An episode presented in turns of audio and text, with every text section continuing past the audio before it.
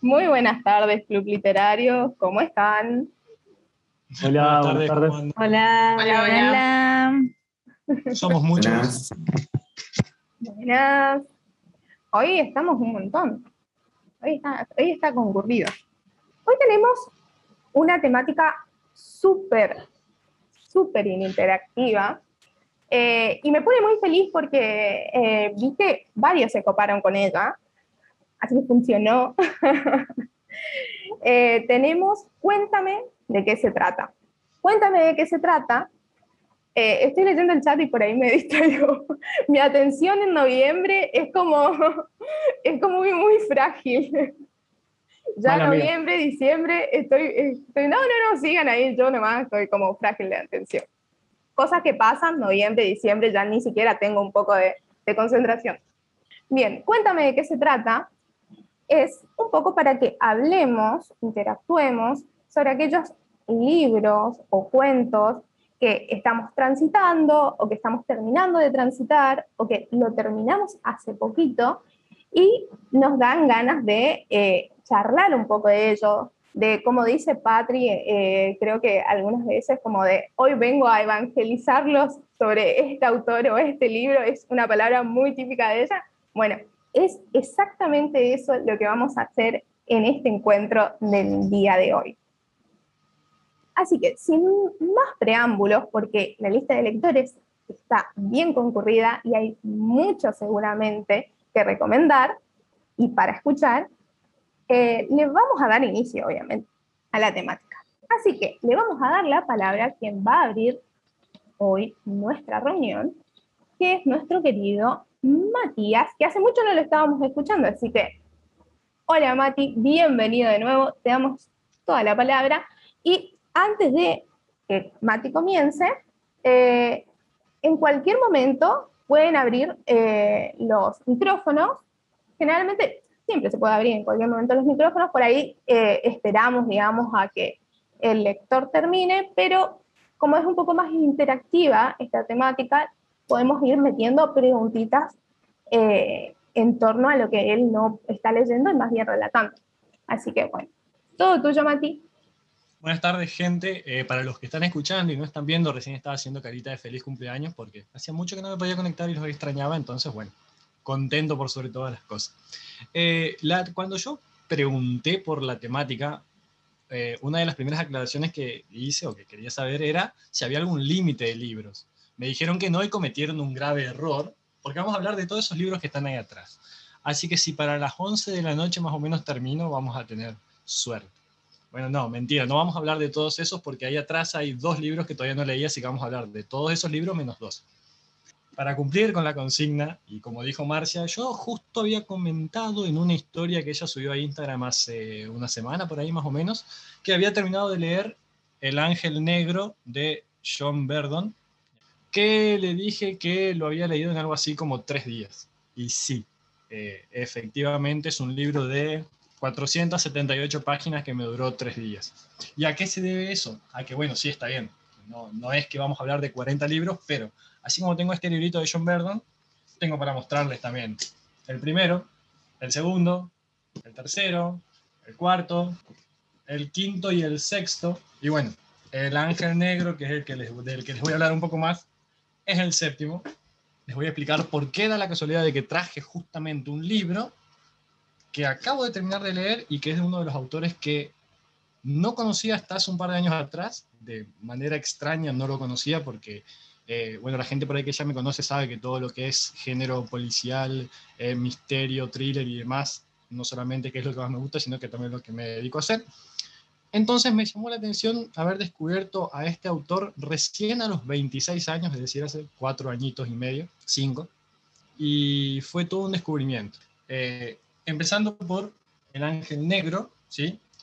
Lo único que voy a hacer en cuanto a leer va a ser leerles la sinopsis. ¿Por qué? Porque va a ser mucho más dinámico si conversamos que si me pongo a leerles algo. La sinopsis se la puedo leer en 20 segundos y ya les va a dar una idea de qué se trata el libro. Dice, eh, Angus Russell, un poderoso hombre millonario, aparece muerto en su mansión de Harrow Hill, con la garganta cortada de lado a lado.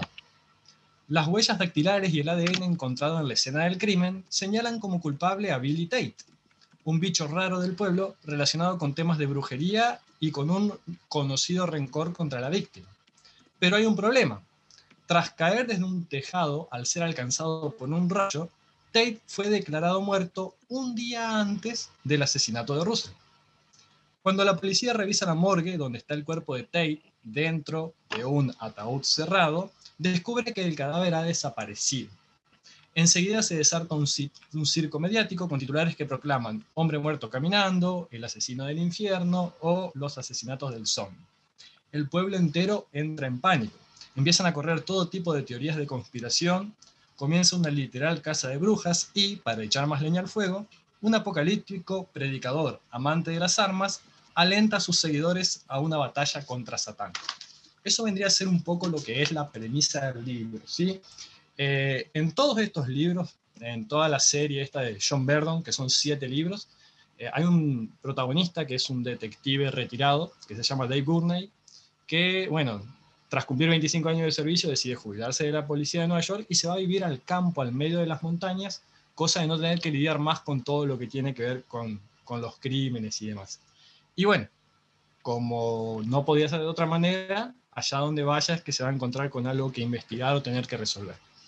Ustedes me van a decir, esto hasta acá tiene tal vez poco de original o de particular, ya que es básicamente la premisa de cualquier policial promedio, cualquier libro de misterio, ¿no?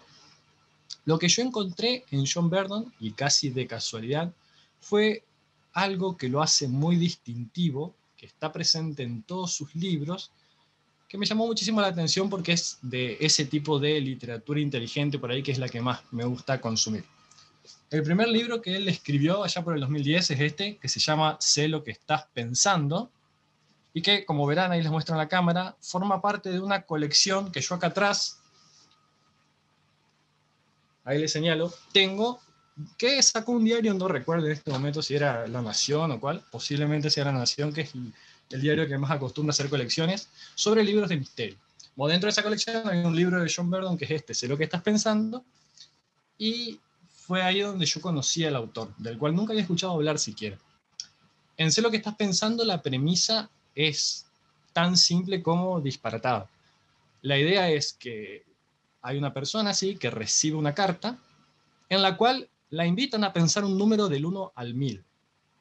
¿Sí? Una vez que la persona piensa el número, le dicen, bueno, del lado de atrás de esta carta hay otro sobre más pequeño, abrilo y ahí adentro vas a encontrar el número que vos pensaste. Efectivamente, la persona da vuelta a la carta, saca el sobre más pequeño y al ver el número es exactamente el número en el que había pensado. Y ahí es como, ¿what? ¿Cómo carajos es posible esto? No conforme con esa primera artimaña, más adelante el autor se las ingenia para poner al teléfono a la persona esta que está enviando cartas con la persona que la recibió, instarle a que piense un número mediante una llamada telefónica y luego le dice, bueno, ahora anda y revisá ahí afuera de tu casa en el buzón que yo te dejé exactamente el número que acabas de pensar recién. Lo va a hacer y nuevamente sucede. Cuando encaré el libro yo pensé que me iba a encontrar con o alguna explicación de manipulación psicológica o con alguna explicación de orden sobrenatural, pero nada de eso sucedió. El autor encontró la vuelta para poder explicarlo de una manera sumamente racional. Es decir, ¿cómo es posible que alguien que te manda una carta sea capaz de anticipar el número en el cual vas a pensar. Obviamente esa persona después termina muerta y la persona que está enviando las cartas es el asesino. Pero ¿cómo podemos hacer nosotros para saber o cómo vamos a hacer para atrapar a un asesino que aparentemente es capaz de leer la mente? En el segundo libro, en No abras los ojos, sucede otra de esas situaciones que yo llamo como en la práctica imposible hay un casamiento y obviamente, si hay un casamiento, hay alguien que está filmando todo, ¿no? En los casamientos se acostumbra, hay un fotógrafo, hay alguien que filma, filman toda la fiesta. En medio de la recepción, en el casamiento hay una pequeña cabañita en la cual la novia se va a cambiar, ¿no es cierto? Para que el novio no la vea y todos esos versos que se hacen respecto a las tradiciones y demás de los casamientos. Bueno, resulta que mientras el camarógrafo está filmando todo el evento, en un momento, mientras se preparan las cosas y todo, deja la cámara fija un rato, entonces podemos ver en la grabación como la novia entra a cambiarse la cabañita, pasan dos, tres minutos, no sale, Entonces alguien preocupado va a ver qué pasó y al abrir la puerta se encuentran con que la novia está sentada de espaldas a la puerta, decapitada, y su cabeza está colocada sobre la mesa mirando de frente a la puerta. ¿Cuál es el problema? Que la única entrada y salida de la cabaña es por la puerta esa que nosotros estamos viendo todo el tiempo. No hay maderas flojas en el piso, no hay ventanas, no hay forma de salir por el techo. Entonces, ¿cómo es posible explicar lo que acaba de pasar? Bueno, esto de plantear un escenario, en teoría, imposible y luego tratar de resolverlo es algo que Verdon hace en los siete libros. En algunos casos mucho más logrado que en otros. Tal vez el libro 3 y 4, Deja en paz al diablo y no te metas con Peter Pan, sean los más flojos en términos de que no hay nada extraordinariamente inteligente en el desarrollo de la trama. Pero en los otros siete libros eh, he encontrado esto de, bueno, te voy a plantear una situación que supuestamente es imposible, y voy a encontrar una manera inteligente de explicarla y siempre de un modo racional. Creo que esa es una de las cosas que más me cautivó. A la hora de decir, bueno, a ver, me voy a estrujar el cerebro para saber cómo carajos hizo este autor para plantear esto y que yo sea capaz por mis medios de poder descubrirlo a la par que lo hace no el detective que es el protagonista de la serie. Entonces, en ese sentido me pareció que eh, es una saga de siete libros, tal vez no tan corta, no tan larga tampoco, eh, de muchísima actualidad, porque de hecho el libro este que, del que les empecé hablando, el de El Ángel Negro, eh, se publicó en febrero de este año en inglés y la traducción salió a mediados de año, en junio, julio, por ahí. O sea, son libros de súper actualidad. Ahí Patricia abajo dice, el asesino seguía dentro de la cabaña con la novia, quedé repicada. Y yo te diría que para saberlo tendrías que leer el libro. El libro se llama No abras los ojos, porque si yo te cuento, te tendría que encontrar el final. Tal vez sí está ahí, tal vez no está ahí, tal vez pasó algo extraño. Creo que ese es uno de, de los principales atractivos en este tipo de libro, ¿no? Mira, pasó tal cosa, no sabemos cómo pasó y todas las explicaciones que se nos ocurren así de inmediato son imposibles que hayan sucedido. Entonces, bueno, desde ese punto de vista, John Verdon se inicia tarde en la literatura, porque el primer libro, ese Sé lo que estás pensando, sale en el 2010, ella tenía 63 años, así que es una persona, un hombre que llegó grande a la literatura. Para mí fue un gran descubrimiento y la serie entera me voló la cabeza, especialmente los dos primeros libros y los dos últimos. Así que si yo se los tengo que recomendar, se los contra recomiendo. Y además de esta cuestión que yo les planteo por ahí, intelectual y, de estrujarse el cerebro para saber qué es lo que pasó, está cargado de acción y de cosas que pasan por todos lados. No son libros que sean tediosos o aburridos. Así que en ese sentido espero que, a partir de lo que fue mi lectura de El Ángel Negro, que fue el anteúltimo libro que terminé de leer, traje a colación todos los anteriores y bueno, seguro que a algunos de ustedes les puede llegar a interesar algo y de ahí tomarlo como un escritor para tener en cuenta futuro a la hora de buscar un libro. Gracias, Mati. Mati, no te metas con Peter Pan, me llamó mucho la atención el, título. Eh, no, eh, confíes en Peter Pan. No confíes en Peter Pan, ahí está. Eh, básicamente la, la premisa de este libro es la siguiente. Ella, el cuarto libro, eh, Gurney, que está retirado desde la primera saga, digamos, pero tiene un, compinche dentro de la policía que lo va ayudando. Bueno, la cuestión es que a este, por lo que pasa en los primeros tres libros, lo terminan echando de la policía. Entonces él decide sacar a la luz casos viejos para demostrar que en realidad los ineptos son sus jefes y no él, que es al que le, le terminaron haciendo pagar los platos rotos. Entonces hay una mujer que está condenada por haber asesinado a su marido durante un funeral. ¿Cómo? Mediante un disparo de francotirador desde un edificio a 500 metros. La mujer es experta en tiro, o sea, siempre había estado practicando en el polígono y demás. Y no, no solo eso, sino que además un mes antes el marido había cambiado el testamento para dejarle todo a ella. Entonces, como que encajaba por todos lados. Además, hay un testigo que dice que la vio entrando y saliendo del edificio desde el cual se efectuó el disparo. No solo eso, el rifle con el cual se efectuó el disparo, el asesino se lo olvidó ahí y encontraron una huella de ella sobre el arma, o sea que todo apuntaba a que ella era la culpable sí o sí. Pero, por supuesto, el detective, el detective va a empezar a investigar porque a él no le terminan de cerrar las cuentas, ya que, teniendo en cuenta el ángulo del disparo y demás, el lugar desde donde supuestamente se efectuó hubiese sido imposible de hacer. Entonces, a partir de ahí es donde él va a entrar a investigar y entra a colación un mafioso al cual por su tamaño y por sus dotes de escapismo apodan Peter Pan. Gracias, Mati.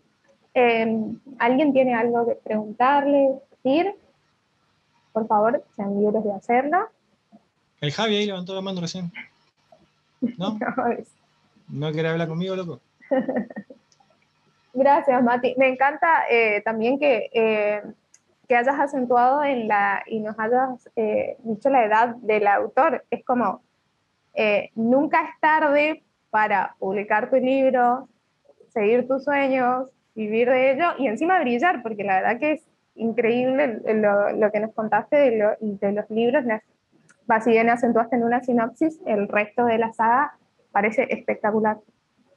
De hecho, hay muchos de, este detective del autor. O sea, el autor trabajaba en una agencia de publicidad en Nueva York, también se pudrió de la ciudad un día y se fue a vivir a las montañas. Entonces ahí hizo por ahí un paralelismo entre su vida y la vida de su personaje, situándolo en otro oficio, digamos. Pero bueno, a partir de ahí él dedicó su jubilación, digamos, a escribir y bueno, produjo esta serie de libros. Eh, yo lo único que quería decir es, bueno, que no, gracias por traer, yo no, no lo conocía y me encantó que, que Marci justo diga eso de la edad porque eso también me, me, gustó muchísimo, como que me lo imaginé y todo el señor ahí escribiendo todo y eso me gustó ahora que es lo que sumaste de que nada, en su jubilación y todo, él fue como que se lanzó a eso, no sé, me hace pensar hasta como una pasión, viste, eh, un poco que por la vida, la rutina y la cosa uno a veces tiene que dejar de lado y después, bueno, dice, bueno, me jubilé ahora y hago lo que amo realmente o otras cosas, pruebo y se lanzó a esto y encima, a ver, no es solo el tema de su edad y todo, sino eh, la cantidad de obras, o sea, porque ya vos creo que dijiste, si no me equivoco, siete dijiste o ocho son los de la... Eh, mucho, o sea, y desde el 2010 como que ta, ta, ta, ta, y encima uno más bueno que el otro, así que nada, la verdad es que gracias porque yo no lo conocía. Son siete libros en los últimos 11 años desde que empezó a escribir. Y eso de la edad también es cierto, hay muchos autores que han empezado de grande. Nosotros incluso acá tuvimos un especial sobre Raymond Chandler, que también es, es uno de los autores más conocidos, tal vez uno de los principales del siglo XX, y empezó a escribir también ya de viejo, digamos. Jackie. Eh, no, quería preguntar si alguno de los libros había sido llevado al cine o series o algo así que vos sepas. donde yo, donde yo investigué, no. O sea, ni películas ni series se han hecho. Eh, y tiene mucho potencial en ese sentido porque eh, hay algo que también me gustó mucho, que es herencia de la novela negra norteamericana, que es el tema de las descripciones. O sea, no es que solamente te plantea una escena, sino que la cuenta con un nivel de detalle sin llegar a ser aburrido, te sumerge completamente a la acción de lo que está pasando y al tener una carga de acción muy grande también es como que recontra da para hacer una serie o una película. Nos falta Aldo acá que seguro que iba a decir, bueno, lo voy a llevar yo al cine o a la serie. Falta, así que traigo la voz de él. muy bien, hay que avisarle. Seguramente, seguramente. Bien, eh, vamos a hacer antes de que se nos termine eh, el tiempo, nuestra primera pausa, hacemos nuestra primera pausa como saben, eh, salimos del Zoom y volvemos ahí nomás, ahí al toque roque, con el mismo ID y la misma contraseña. Bien, seguimos entonces con los lectores del día y ahora la vamos a escuchar a ella, a nuestra querida Patricia. Justo se arregló el computador, estaba teniendo problemas la verdad las cosas, Mati me robó las palabras de la boca, y igual eh, tenía pensado que Gaby tenía por ahí alguien más secuestrado. Eh, la verdad las cosas, hoy día no los vengo a evangelizar porque el libro, el último que estaba leyendo, la trilogía en general, nació lo que yo había esperado, eh, fue un fiasco. Y por lo mismo hoy día, para no... Sí, fue horrible para hacerle un resumen de la trilogía en general, eh, se supone que una mujer la secuestran de un mundo férico, se escapa con su hija, que era mitad hada, y entonces, como seguía, se devolvió al mundo de los humanos con su hija mitad hada y se enamoró de otra persona y tuvo gemelas. La cosa es que este personaje, que era padre de la mayor, vino al mundo de los humanos, mató a los dos padres y se fue con las mellizas, que eran hija de su esposa, y la mayor, que era hija de él, al mundo de los féricos.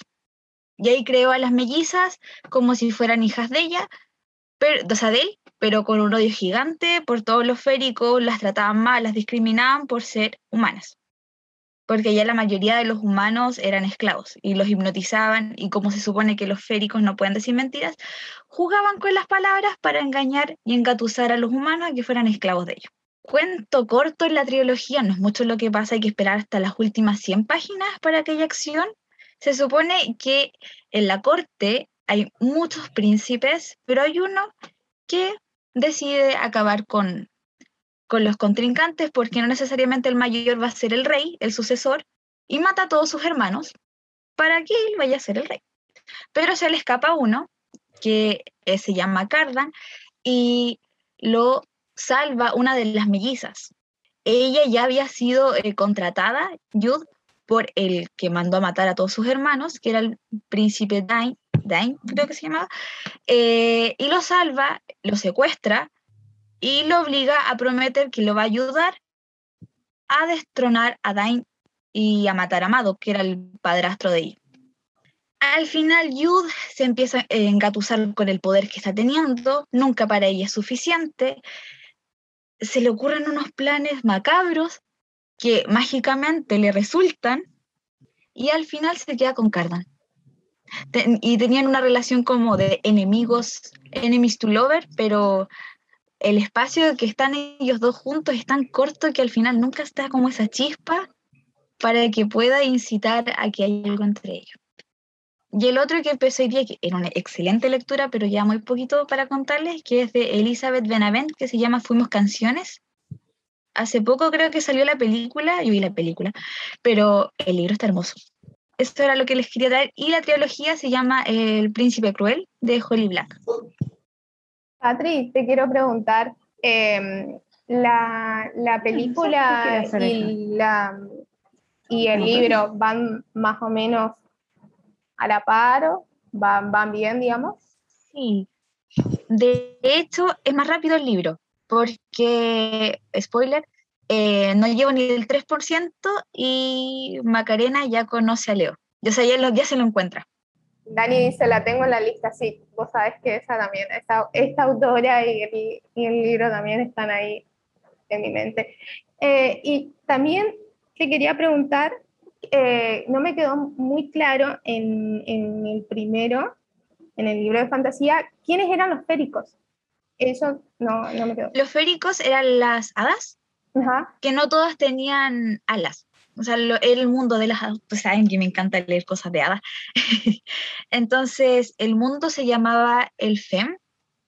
El FEM, algo así era el nombre como de este mundo que existía como tipo muro, pero era como un río que, eh, o un lago que diferenciaba el mundo de los humanos al mundo de las hadas. Pero estaba como eh, tipo escondido. Mati, eh, eso de que, bueno, aprovecho a contarle a Patrick que ahora mañana hay elecciones acá en Argentina, y esto de esclavizar y engatusar a, los humanos mediante las palabras es básicamente lo que están haciendo todos los políticos, entonces hay como una correlación con la realidad inmediata asombrosa. Jackie. Totalmente. Perdón. Acá hay elecciones la otra semana y sí, no sé si serán humanos los políticos que están de candidatos últimamente, pero sí.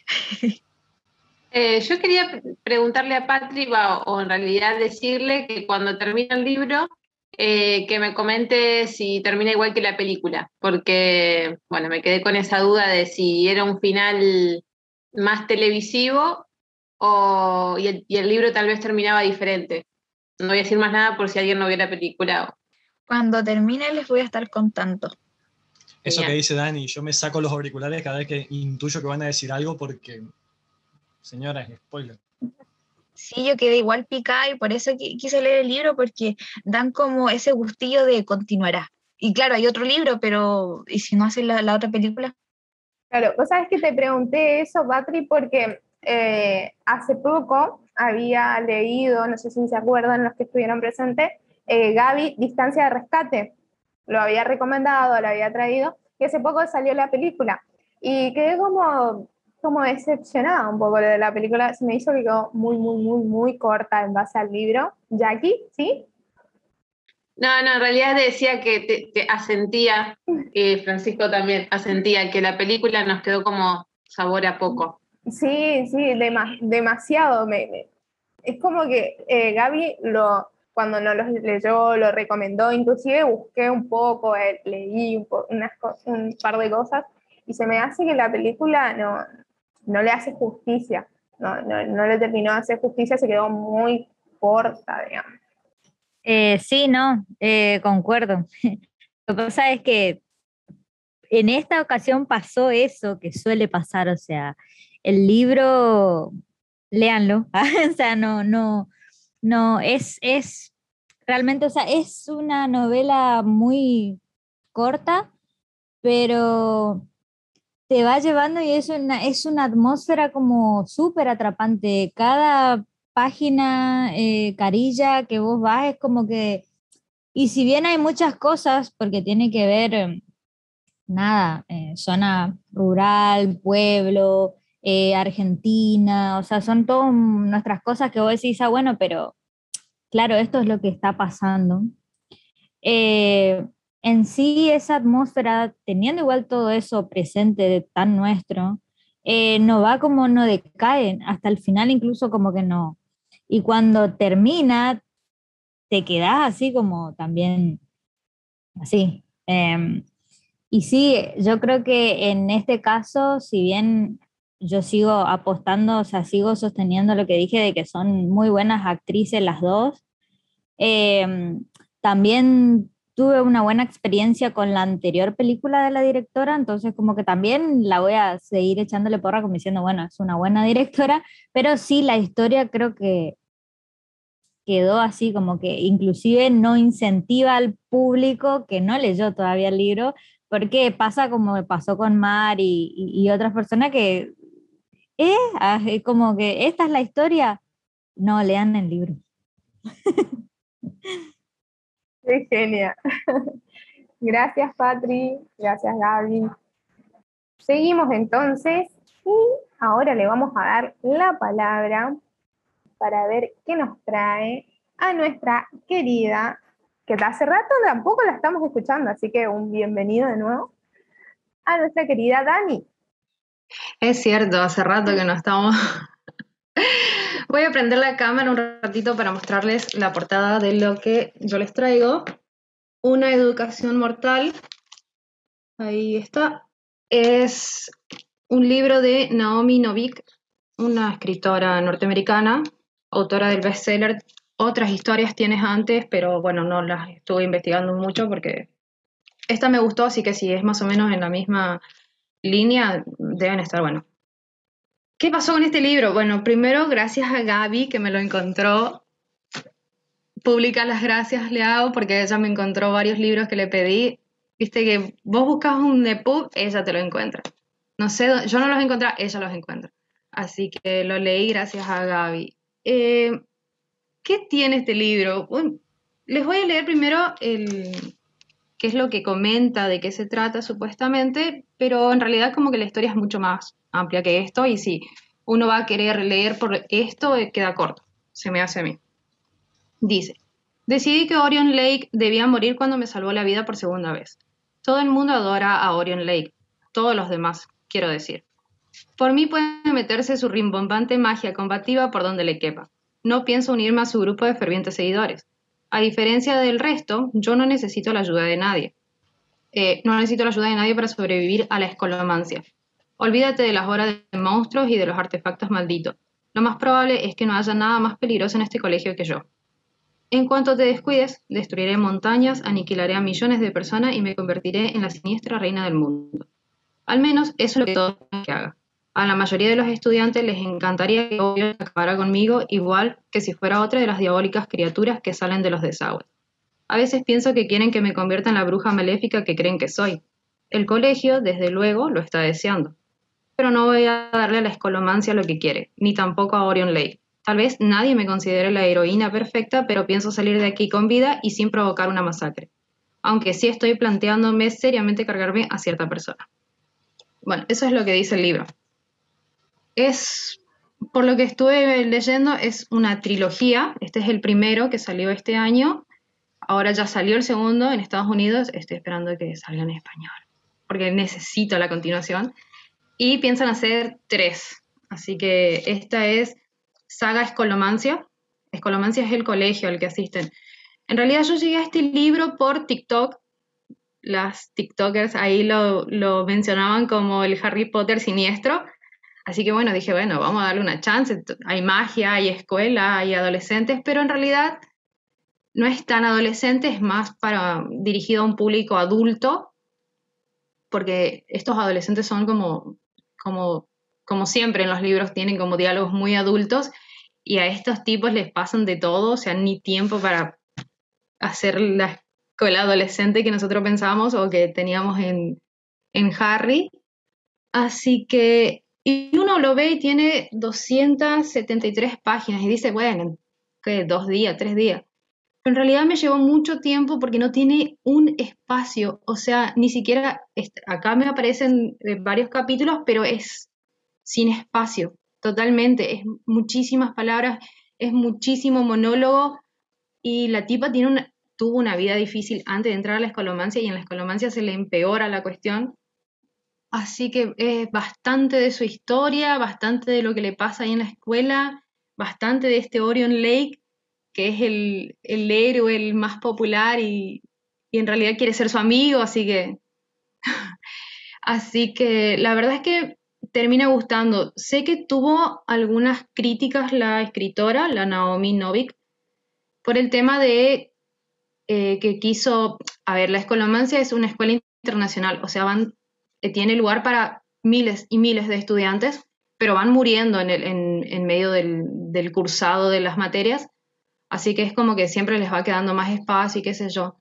Y es como que ella quiso ser muy inclusiva, como, y eso como que había eh, tenido como hay algunas críticas respecto de eso, porque me parece también que cuando uno va leyendo los personajes y eso, eh, se, se, encuentra como que, bueno, esta, eh, la protagonista que es un poco difícil de, como de querer o de entender a la protagonista porque tiene un carácter muy difícil y es como, bueno, no sé, a mí por lo menos me costó ahí entenderla, como mi hermana, que tarada que eh, pero es como que vos decís, al principio no la entendés, no, no, no entendés por qué actúa así, pero cuando va contando su historia y todo, es como que, bueno, la vas justificando de a poco, no del todo. Eh, y eso que ella dice de, que podría convertirse en una gran bruja malvada y qué sé yo, se debe a una profecía de su abuela eh, que tuvo en un sueño y de ahí los familiares no la pueden ni ver. O sea, ella solamente tiene a su mamá y, e, y son súper, súper pobres y en, en comparación con eh, todos los populares del colegio que vienen de enclaves de todo el mundo, que tienen tienen eh, reservas de magia ilimitadas, o sea, pueden vivir súper bien en el colegio, pueden pasarla de taquito, digamos, y ella se desvive por un poquito de magia todos los días, o sea, tiene como cosas que vos sacás eh, están muy buenas, pero lo que me con lo que me quedo del libro en realidad y que me gustó mucho es el tema de la justicia, porque más allá de todo lo que le pasa, porque son adolescentes y qué sé yo, eh, tiene como la temática muy fuerte sobre la justicia y la injusticia. Te buscan. Eh, la justicia y la injusticia en las que viven estas. Chao. Chao. Estas clases de magos en las, mi hermana se estaba yendo las injusticias que viven que tienen que ver en realidad con el mundo afuera porque ellos entran a la escolomancia a esta escuela pero no salen por tres años. O sea, viven tres años ahí metidos tratando de sobrevivir eh, a todos estos monstruos que le aparecen que, sí son relevantes, pero la verdad es que mm, la trama va más por lo que ellos viven, por las historias de vida de ellos, que por lo que tienen que vivir en el colegio. Que sí es interesante también, ¿no? Obviamente las materias que tienen, los conocimientos que tienen antes, el tema de los idiomas, el tema de que se decantan por distintas ramas y se especializan en eso al salir, si es que salen con vida, porque eso es lo más importante en el colegio. Y el mismo colegio eh, tiene como, una, como entidad propia, porque se alimenta de los estudiantes de los que mueren, pero también se alimenta del pensamiento y de la inteligencia y todo. O sea, es como muy interesante lo que plantea la tipa. La verdad es que eh, por ese lado me gustó. Pero como les decía, creo que lo que más saco del libro es el tema de, la, de las injusticias en las que vive el mundo de los magos afuera del colegio, que repercute en la vida de estos chicos ahí adentro. Así que, no sé, espero que les haya gustado y si les interesa, pregunten. Dani, el colegio, eh, no me quedó muy claro, ¿el colegio es, es un internado? Es un internado, tenés razón, no expliqué eso. Todos tienen sus mini habitaciones, pero fíjate que ahí en eso también en el libro cuenta, la, eh, la protagonista tiene una habitación muy, muy chiquitita, porque a todos se le da una habitación muy, muy chiquitita, pero a medida que se van muriendo otros estudiantes, el, tema de las habitaciones como que se van ensanchando, pero ensanchando para algunos, no, a ella no le pasó nada, o sea, la habitación sigue igual que le dieron en primer año. Y el libro, perdón, eso no, no conté, empieza desde el segundo año de ella, pero van a ser tres libros, o sea, el segundo año, el que salió este año, estos dos salieron este año. El segundo sería la graduación y el tercero, bueno, no sé. Ese será el año que viene, espero, porque está muy buena. El libro trae el mapa de la escuela, lo cual está buenísimo porque por ahí es muy difícil de imaginarse por todo lo que cuenta, pero cuando ves los planos te queda muchísimo más claro. Y no sé, ¿qué más? Mati. Mati. A medida que iba hablando, Dani, se me iban quedando distintas cosas, algunas por ahí solamente apreciaciones y otras que me gustaría discutir con ustedes. Como primero, hola Harry Potter, ¿cómo andás? Segundo, ¿por qué no pensar ¿no? en que eso es algo por ahí muy de la novela negra también, pero eh, en el 99% de las cosas que se han escrito, el mal nunca triunfa. Y yo siempre me pregunté el por qué. ¿Por qué no podemos tener alguna vez donde el mal triunfe, ¿no? Que sería mucho más acorde a la vida real, dicho sea de paso. Y tercero, que era lo que quería discutir con ustedes, cuando Dani mencionaba por ahí el tema este de la inclusión y después eso me llevó a pensar eh, la cuestión de los estereotipos, que eh, hasta qué punto son redituables, ¿no? Porque bueno, a ver, eh, vamos a hacer eh, un libro sobre una escuela de magia donde vaya una chica que pobrecita y que te cuesta un montón. ¿Y dónde está lo nuevo, lo original, lo que se aporta? Y eso en un montón de libros y sean el género que sean, que es como que hay una especie de paradigma al cual hay que apuntar y ya está y no se sale de ahí. Yo digo, ¿por qué la gente no termina nunca de cansarse? ¿no? Porque si vamos al caso y nos reflejamos en lo que son las ventas, está bien, después la gente opina que el libro es una porquería, pero no por eso van, lo compran y lo leen. Entonces yo lo que quiero saber qué opinan ustedes es esta cuestión de, de por qué lo que es tan repetitivo, tan familiar y tan conocido sigue siendo un éxito de ventas. En mi opinión, que yo lo leí completo ya este primer libro, está buena la, vuelta de tuerca que le encontró esta autora a la cuestión de la escuela mágica y de los adolescentes en la escuela mágica. Está bien, tiene muchas similitudes y tenían razón las TikTokers con compararlo con Harry Potter porque estamos hablando de una escuela de magia, un internado, adolescentes, pero acá es como la cuestión es como un poquito más cruda. Yo no voy a dejar nunca de sacar de primer lugar a Harry Potter, pero está buena eh, seguir leyendo sobre escuelas de magia y qué sé yo. Además como más internacional, hay como más cruce entre, entre personas.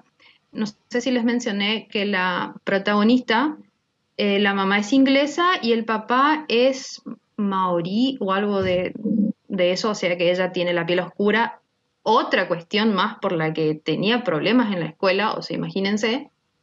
Y algo que voy a, no sé, espero que concorden conmigo, no me agradó mucho. El, no sé, yo como autora hubiera elegido otro nombre para la protagonista. Acá ella tiene un diminutivo, a ella le dicen él. Pero el nombre de ella es Galadriel. O sea, cuenta que la mamá le puso por los libros y qué sé yo, pero en mi opinión yo le hubiera elegido un nombre más original, no sé, es como que vos decís, uy, la protagonista se llama Galadriel, mm, esto no me va a gustar, pero la verdad es que cuando le empiezan a llamar él y te olvidas que se llama así, como que va más. No sé, esa es mi opinión. Muy, muy de los españoles esto de, de usar el diminutivo la última sílaba en vez de la primera como al Jesús que le dicen chus, ese tipo de cosas. En vez de ser como nosotros que usamos la primera parte, la primera sílaba, ellos usan la última. Eh, Mati, yo pensaba en esto que vos decís eh, respecto a porque una temática que siempre es como muy similar. Y a mí me pasó y me pregunté mucho cuando leí 50 sombras de Grey, que horrendo, pero bueno, eh, y veía muchas similitudes de Crepúsculo, digamos, demasiadas. Eh, y bueno, obviamente la autora le gusta Crepúsculo, ella comentó eso, por eso también esta similitud de los personajes. Pero yo creo que también lo que suele pasar de que por algo uno sigue eligiendo los libros son muy similares, porque no sé si les ha pasado, yo creo esto, esta cuestión de que el libro que ustedes están leyendo termina y te quedas como, ay, ¿por qué no pasó tal y tal cosa? Como un resto de que, y si hubiera pasado tal, y al haber una cuestión bastante similar en otro libro, bueno, capaz acá sí lo trabajan a esto, capaz sí se trata de esto, como que capaz viste la repetición, algo que decimos en psicología, pero a veces parece que se repite, se repite, se repite, pero algo diferente aparece en esa repetición yo creo que capaz por algo es como que uno sigue insistiendo con las mismas temáticas, esperando algo diferente, como nos pasa con las telenovelas argentinas, viste que vos decís, esta capaz sea diferente, pero después cae por la escalera y queda ciega antes de casarse, y decís, bueno, pero capaz esta vez recupera la vista antes, no sé, viste, como, yo creo que también es como que uno espera algo diferente, y son temas que por algo siguen llamando la atención. Tal cual. Eh, como decías, Imagínate, o sea, yo siguiendo con la temática de las escuelas mágicas y los, el internado y los chicos que viven ahí, que aprenden en materias de magia, lo mismo me pasó con los vampiros, o sea, después de Crepúsculo seguía buscando y Anne Rice no son los mismos tipos de vampiros, no vamos a compararla, pero tenía temática de vampiros, así que ahí también Otro, Otros personajes mitológicos, me pasó con Hash Hash, que es un ángel caído y que es como ah, vampiro. a mi, hermana le gusta eso, sí. Es genial. Tal cual. No, no, no, tenía que seguir. Aparte, con, como lo mencionaban los TikTokers ahí, yo dije, no, esto es un Harry Potter oscuro. Aparte, la cuestión del, eh, no sé si están en, el tema, si saben, lo de Dark Academia, que es el tema de los libros estos. Eh, es muy Dark Academia el, libro, así que la, ponele si te buscas playlists que ya están preparadas para este tipo de libros, es como que reda el, el ambiente y se hace re llevadera la lectura a pesar de que no tiene un espacio la página. Es pura, puras letras. Gaby. Eh, bueno, tertulia esto, ¿no? Eh, retomando un poco de todo. Em, por eso igual quería levantar la mano, estaba por meterme, pero dije por las dudas. Eh, no sé cómo funcionará si viste en la virtualidad, encima está la señora grabando, por eso. Eh, pero, Pasa que eh, si estuviésemos, estuviésemos, todos juntos, con algo nos tiramos, seguro. y iba el, el cruce de voces, timbres, o sea, yo ya imaginándome el mío nomás, que es, después con todos los otros, era, seguramente muy chistoso eso de, de ver. Em, no, retomando un poco, yo me quedo mucho con lo que, lo que dijo Flor, que después también eh, Dani como que apoyó un poco, siguió por ese camino, que, o sea, yo pensaba eso también cuando Mati tiró como esa consigna o esa, esa cosa, de que para mí lo principal es como esta cuestión de, sobre todo el lector así, bueno, estamos en un club literario, o sea, quiere decir que nos encanta, qué sé yo, es como esta, este amor, esta pasión a ciertas temáticas, ciertos caminos, eh, a veces nos pasa con autores, eh, géneros, entonces yo creo que, que, viene por ese lado, como, como dijo Flor, es como que te quedas con ese cariño, con ese gusto, como dijo Dani, con el tema de los vampiros, y vos vas buscando, y a veces pasa, como dijo Flor, que eso yo creo que es en realidad lo genial, y que hace que cambie o que le dé sentido a eso también que decía Mati, que Mati decía, bueno, ¿y por qué siempre lo mismo? ¿Por qué estas cosas de caer siempre en lo, en lo típico? Eh, y, no eso, la vuelta de tuerca. No, no es lo mismo el tema de todo el tiempo lo típico, lo típico, pero que no haya como un clic, un cambio, que esté ese autor nuevo ahí, que se pueda dar y hacer como una especie de itinerario literario, o sea, un itinerario de lector que vos vayas como, y es el camino como, no sé, bueno, temática vampiros, y vas, vas, vas, vas, vas, pero podés ir haciendo como una intertextualidad o una charla entre esos textos que es muy, muy lindo, la verdad. ¿Por qué digo esto? Porque lo básico y lo típico en realidad también es otra cosa que se me, me vino a la cabeza. Tenemos desde tiempos inmemoriales, o sea, eh, a ver, el tema, por ejemplo, el camino del héroe con Odiseo, eh, la Odisea, Claro, está hasta en Harry Potter, o sea, está en todos lados, lo, lo tenía Tolkien, o sea, lo ten- todos han ocupado, todos, todas, o sea, como que hay ciertas cosas que viene desde, que sigue, pero el tema es esto, la vuelta del tuerca, mezclar el estilo al escribir, o sea, las voces que presentás, qué onda en la narración eso, o sea, yo con quién me encuentro, con alguien desde afuera que me está contando, pero cómo me está contando, qué palabras está usando, cómo usa para acercarse al lector, por de que no podés, imposible, eso es imposible, los que están acá, escritores, encima hace mucho que ya sus obras publicadas saben, es imposible, tenés, llegás eh, a todo, pero a algunos vas a gustar, a otros no, o sea, porque es así también. eh, eh, no vas a poder encontrarle como a ese lector perfecto para, para lo que vos esperás siempre. No digo que no, vas a encontrar, pero no siempre. Entonces como que me parece que es eso nomás, ir dándole esas vueltas, ir... Y por eso también muchas veces nos pasa lo que con Patri, poniéndole de ejemplo, eh, Hadas, eh, o, lo de Dani, que también le dejó un poco sin sabor de ir por esos caminos, esos itinerarios, y encontrarnos a veces eso sin sabor también de decir, "Mm, no, yo esperaba tal cosa. Y con respecto me quedó también otra cosa antes que el tiempo, ese 8, 9, 8, 8, 8, 7, ya me da como ansiedad. Eh, dice, eh, otra cosa que me quedó fue lo de mm, eh, Galadriel y L. O sea, si bien sí me parece como muy me, eh, hubiera sido distinto si, por ejemplo, vos me decís, bueno, pero ¿por qué L? ¿Es solo para cortar y, como dice Mati, porque quizás en lo español toman lo último? ¿Es solo por eso? ¿O vos qué me estás queriendo decir? Porque L, ¿a qué suena? ¿O por qué? O sea, porque, por ejemplo, Dani cuando dijo en realidad mi yo escuché que sonaba como a él en vez de L.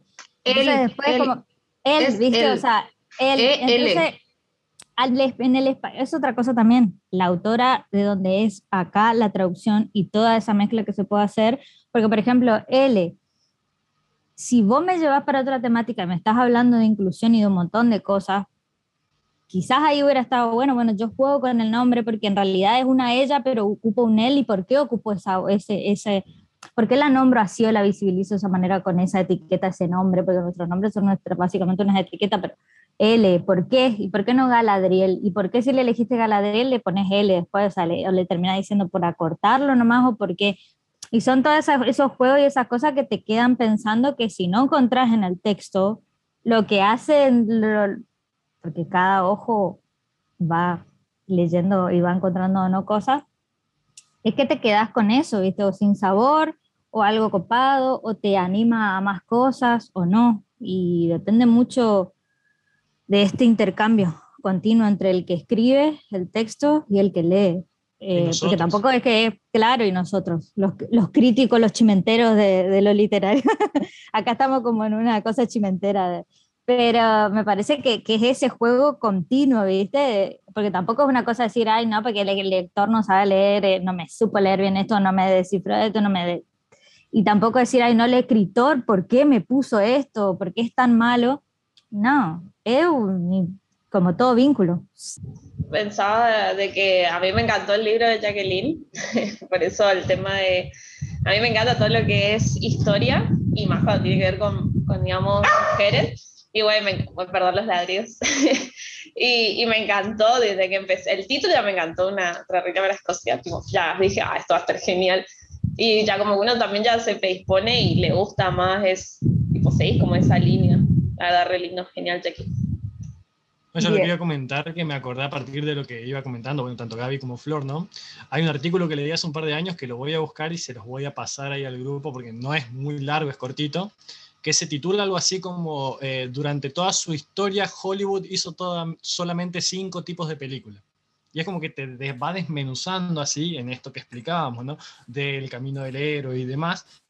Y prácticamente todas las miles de películas que se han hecho en la era Hollywood se pueden encasillar en cualquiera de esos cinco y entran perfectamente. Entonces es como que, bueno, claro, hay nuevamente lo mismo, o sea, eh, puede haber eh, sutileza en el detalle, pero la base, la idea original no escapa de, de esas cinco grandes temáticas que hay. Estamos como co- co- todas las cosas, o, o, o sea, la cabecita de nuestra cosa de lo cognitivo, tic, tic, tic, porque estamos acá tertuleando a la par, estamos tertuleando en el texto, escribiendo, y estamos como todo, eh, esto Ahí se está, controlando. Está full el grupo, está full. Bueno, yo les voy a comentar que hay, hay, mientras se abrió debate y todo, digamos, acá, mientras estaban escuchando, también hay debates, hay hay coros, hay risas, hay fans clubs, eh, hay Wanda Gates, hay todo. Eh, hay todo. Bien, eh, vamos a nuestro corte, mismo y misma contraseña, y seguimos con más lectores. Le dije, esto viene para largo y viene charla para rato, así que volvemos ya. La señora ahí nos habilitó, así que vamos a seguir porque como les dije, esto se viene picante, hay mucho que debatir, mucho que recomendar.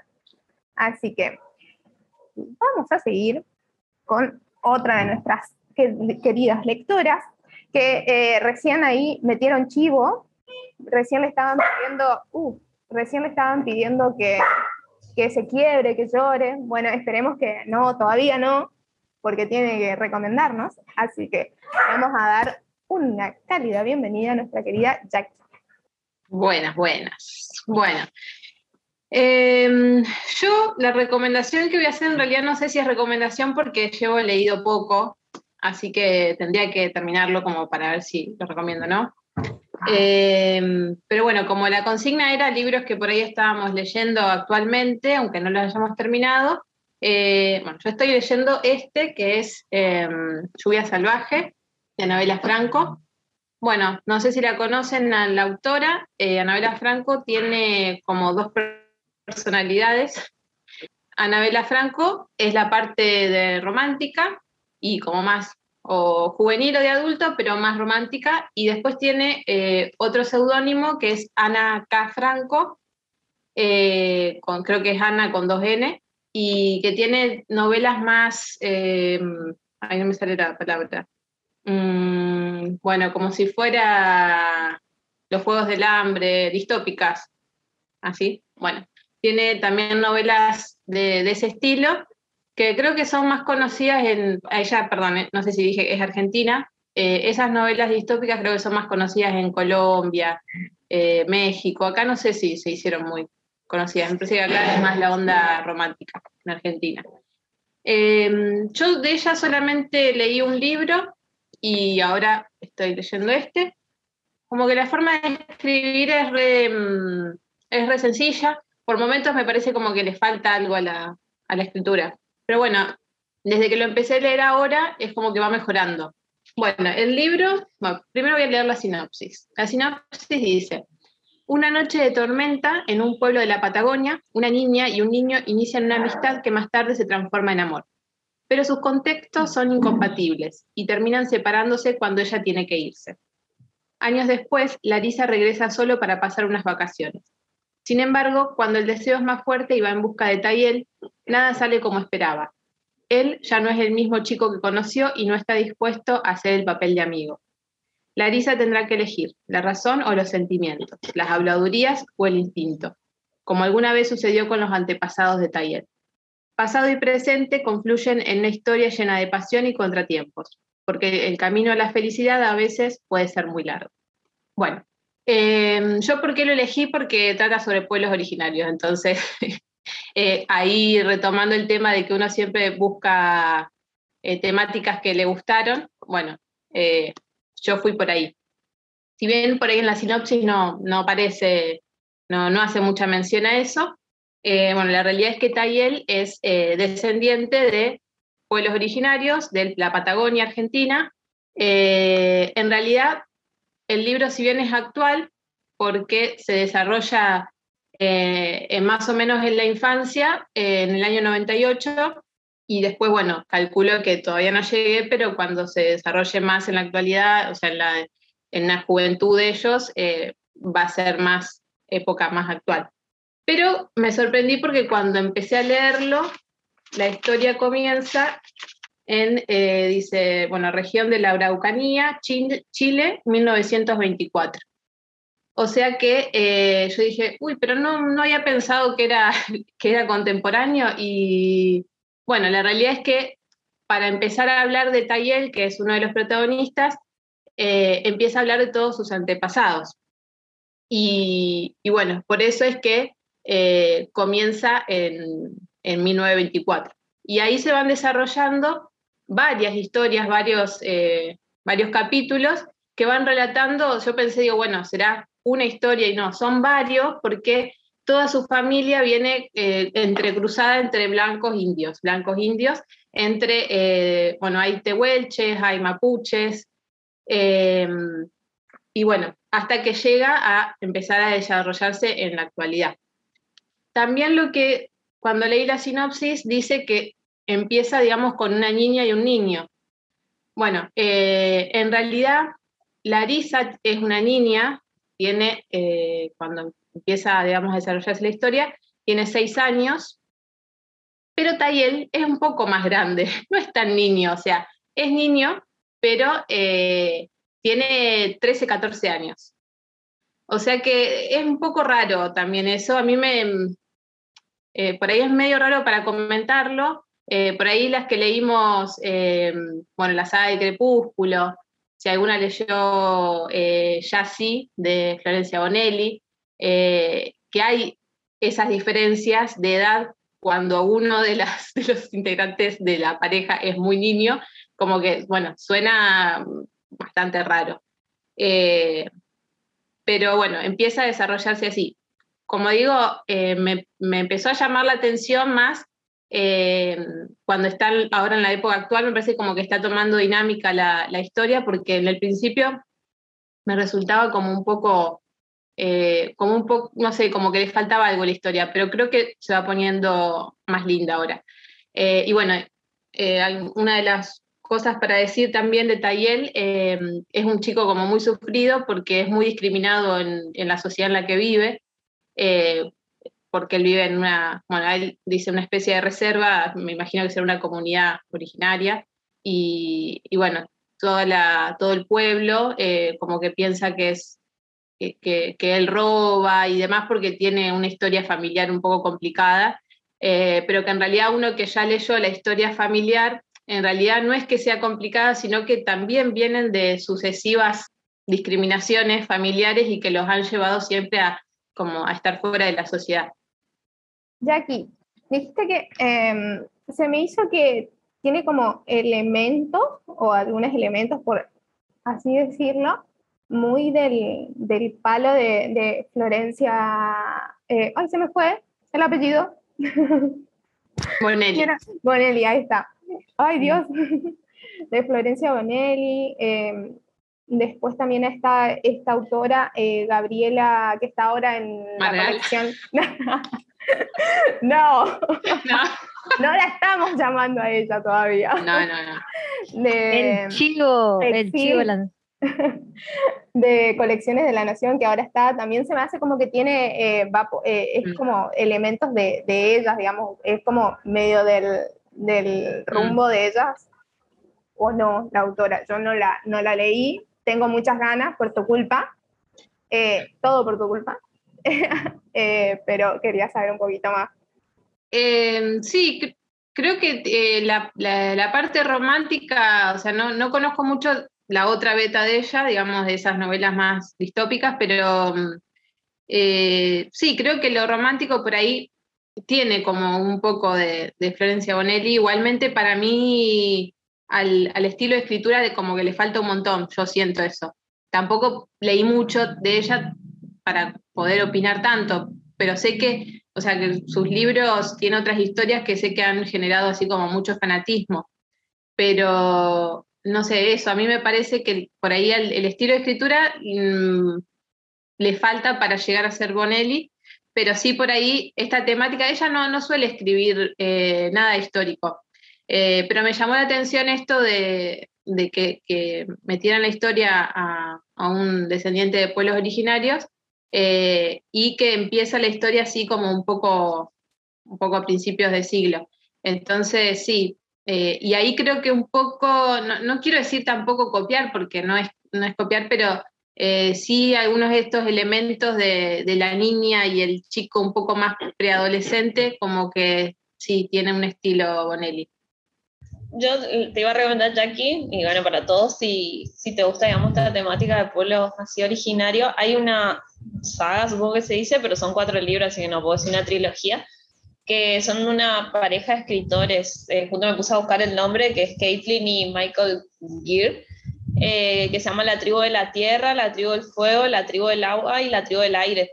Y es sobre pueblos primitivos de Norteamérica. Están muy buenos, son así cada libro de grueso que a nosotros esas cosas me encantan, digamos, y está muy bien redactado, o sea, te haces toda la, la imagen, es de acá 5.000 años atrás, y hay como escenas, digamos, vieron cuando te cuenta un relato como que hubiera pasado una situación así, está muy buena, pero es bastante histórico, o sea, eh, está basado en hechos reales y algunas cosas medio fantásticas, pero está muy bueno si, si te gusta esa temática, eh, la re recomiendo. Buenísimo, me encanta, gracias. No la conocía, la verdad.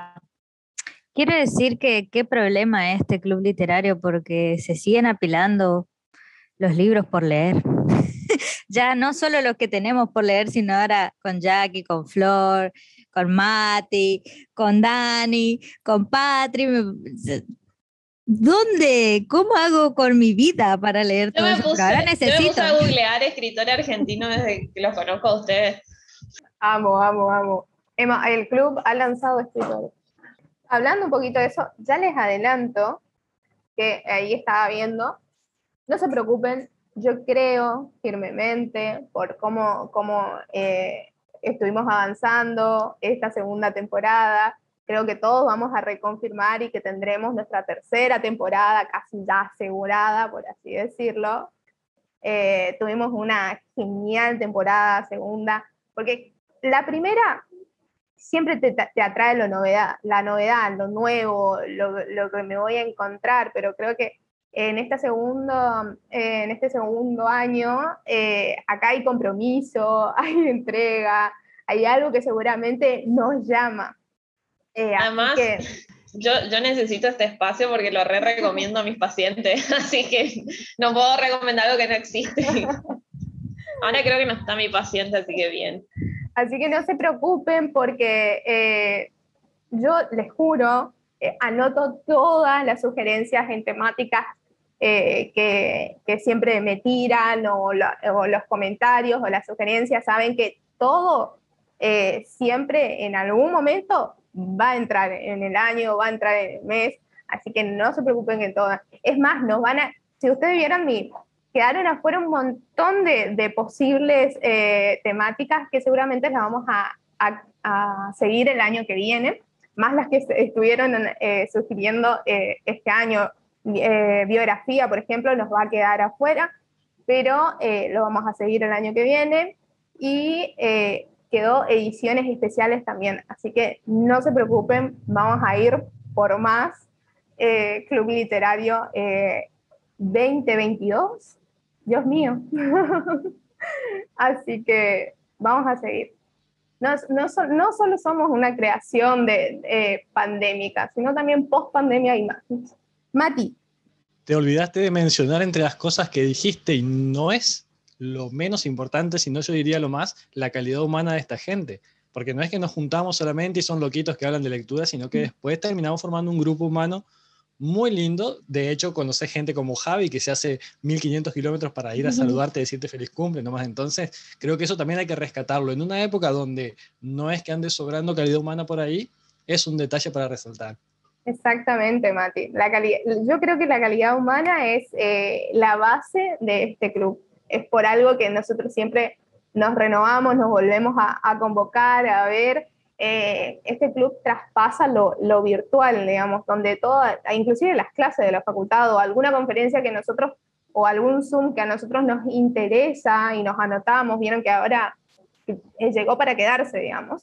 Eh, hay esta cosa fría y acá es totalmente distinto. Humildemente lo digo. Bien. Incluso, incluso pensaba la otra vez, yo compartí el, lo, de, lo de Romeo y Julieta, eso que había hecho. El. Eh, y sí, y una, una médica con la que estoy haciendo la residencia lo, escuchó, me escribió, me dijo que le pareció re interesante y ahí nos, nos pusimos a hablar sobre el tema porque justo ahora, como ya es fin de año, aumentan los intentos de suicidio, no se dan una idea. Y más de jóvenes, y literal porque les dejaron las parejas. Eh, y bueno, justo me dijo, me hizo acordar esto que, que vos hablaste en el podcast de que podemos pensarlo también ahora por esta cantidad de y nos pusimos ahí a rebatir, y yo decía, güey, ¿qué tenía que ver lo que digo en el club con todo esto acá? O sea, es como que, wow, se va mucho más lejos. Dicho sea de paso, dato random del club, eh, uno de los podcasts más es- escuchados del episodio, en realidad más escuchados, es uno de Flor. Seguidito ahí nomás, seguidito ahí nomás, está el de Mati y el de Euge, como datos random. Vamos súper bien con el podcast, un aplauso para todos los que escuchan, a todos los volventes, a Javi que nos hace la aguanta y también con la edición. Eh, recibí, siempre me olvido de, de comentarles, pero bueno, para mí no, no, no es tan importante, o sea, es importante, pero más importante es lo que pasa acá. Eh, siempre cuando subo los podcasts, los episodios nuevos, eh, siempre hay, qué sé yo, conocidos, colegas o gente que no conozco, la verdad, que manda mensajes, les gusta, me preguntan por los autores, por Mati y ya que me han preguntado un montón, así que seguimos creciendo.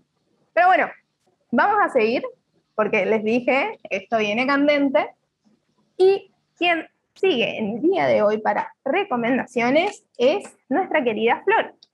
Bueno, yo la verdad que dije cuando planteaste la temática, dije, tengo que leer un libro porque por el tema ahora de, de literalmente no tengo tiempo y no me estoy haciendo el tiempo para leer. Eh, estoy muy, muy abandonada. La única lectura que tengo es cuando lo escucho a ustedes. Y bueno, entonces dije, voy a hacer un esfuerzo y voy a leer ese libro que tengo ahí. eh, y en- a- aprovecho cualquier espacio para ponerme a leer, así que no estoy muy adelantada. Eh, es, obviamente, de Ariel García Márquez. A ver si se lee el título. Del amor y de otros demonios. Eh, este libro lleva a mí una manera hiper particular, como siempre, robando libros. Eh, pero bueno, pasa que nosotros habíamos con una colega, ella trabaja en una penitenciaría en Chaco y está muy vacía la biblioteca de, de allá. Y ella me dijo que las chicas valoran bastante los libros, pero nadie los dona porque, no sé, parece que piensan que las reclusas no leen. Y bueno, entonces hicimos como una colecta de libros y ella tenía que venir a buscarlos. Y la gente me donó bastantes libros y los tengo en casa. Y mi compañera todavía no lo pudo buscar, entonces bueno, aprovecho y pongo a leer los que están ahí. Este era uno de esos. Eh, bueno, lo leí hasta el segundo capítulo.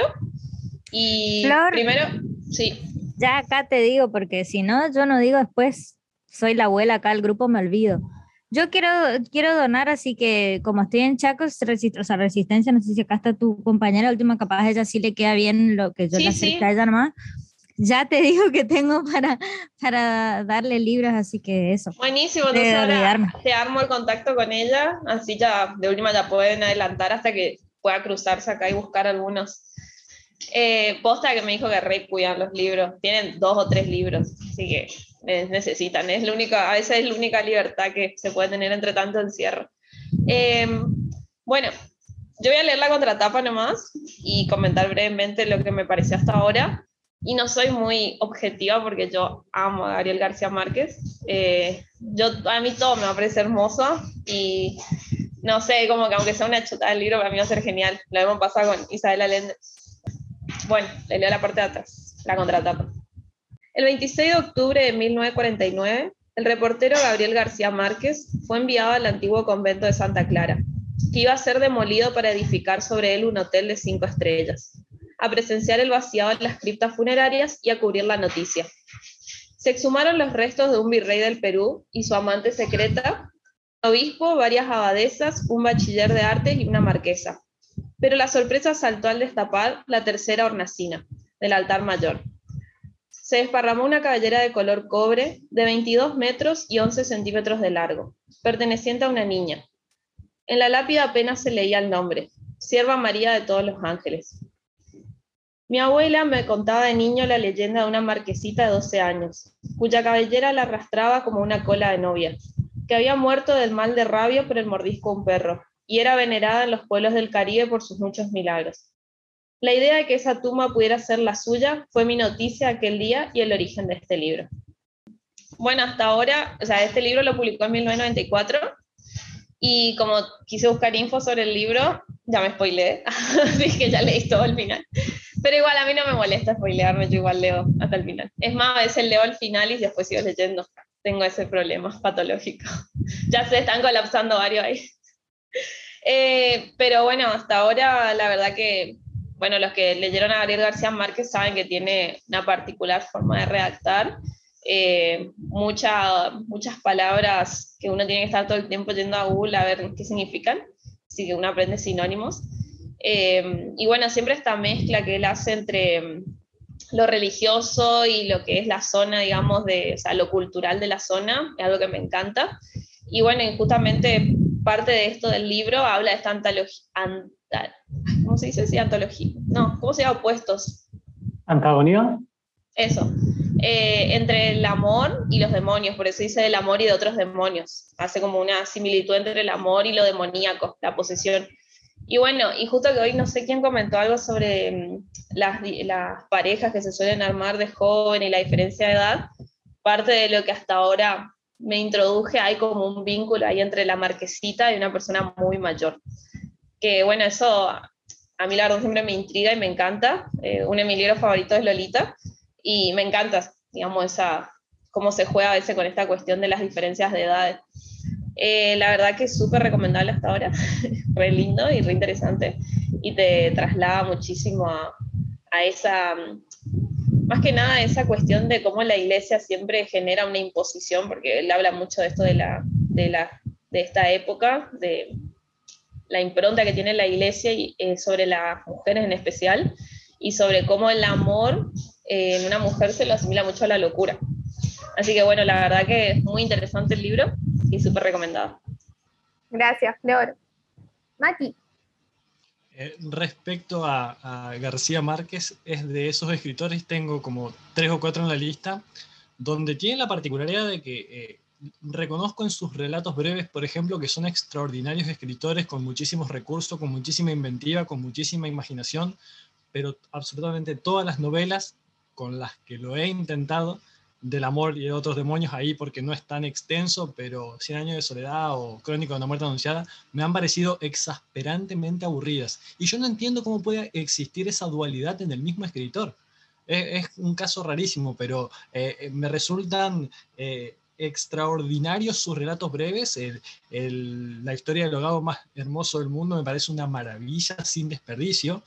Y es imposible leer cinco hojas seguidas de Cien años de soledad porque es exasperantemente aburrido para mí. Entonces, bueno, no sé, es, de esos escritores que tienen esa particularidad. Eh, eh, diez puntos en unas cosas y un punto en otra. Amor desmedido en algo y odio completo y total en otra cosa.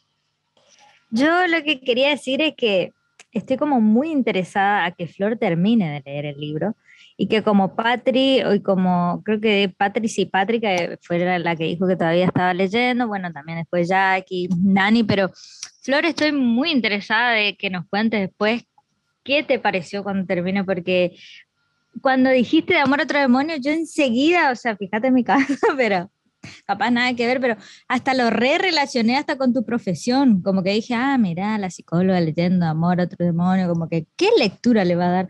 Y a mí me encantaría.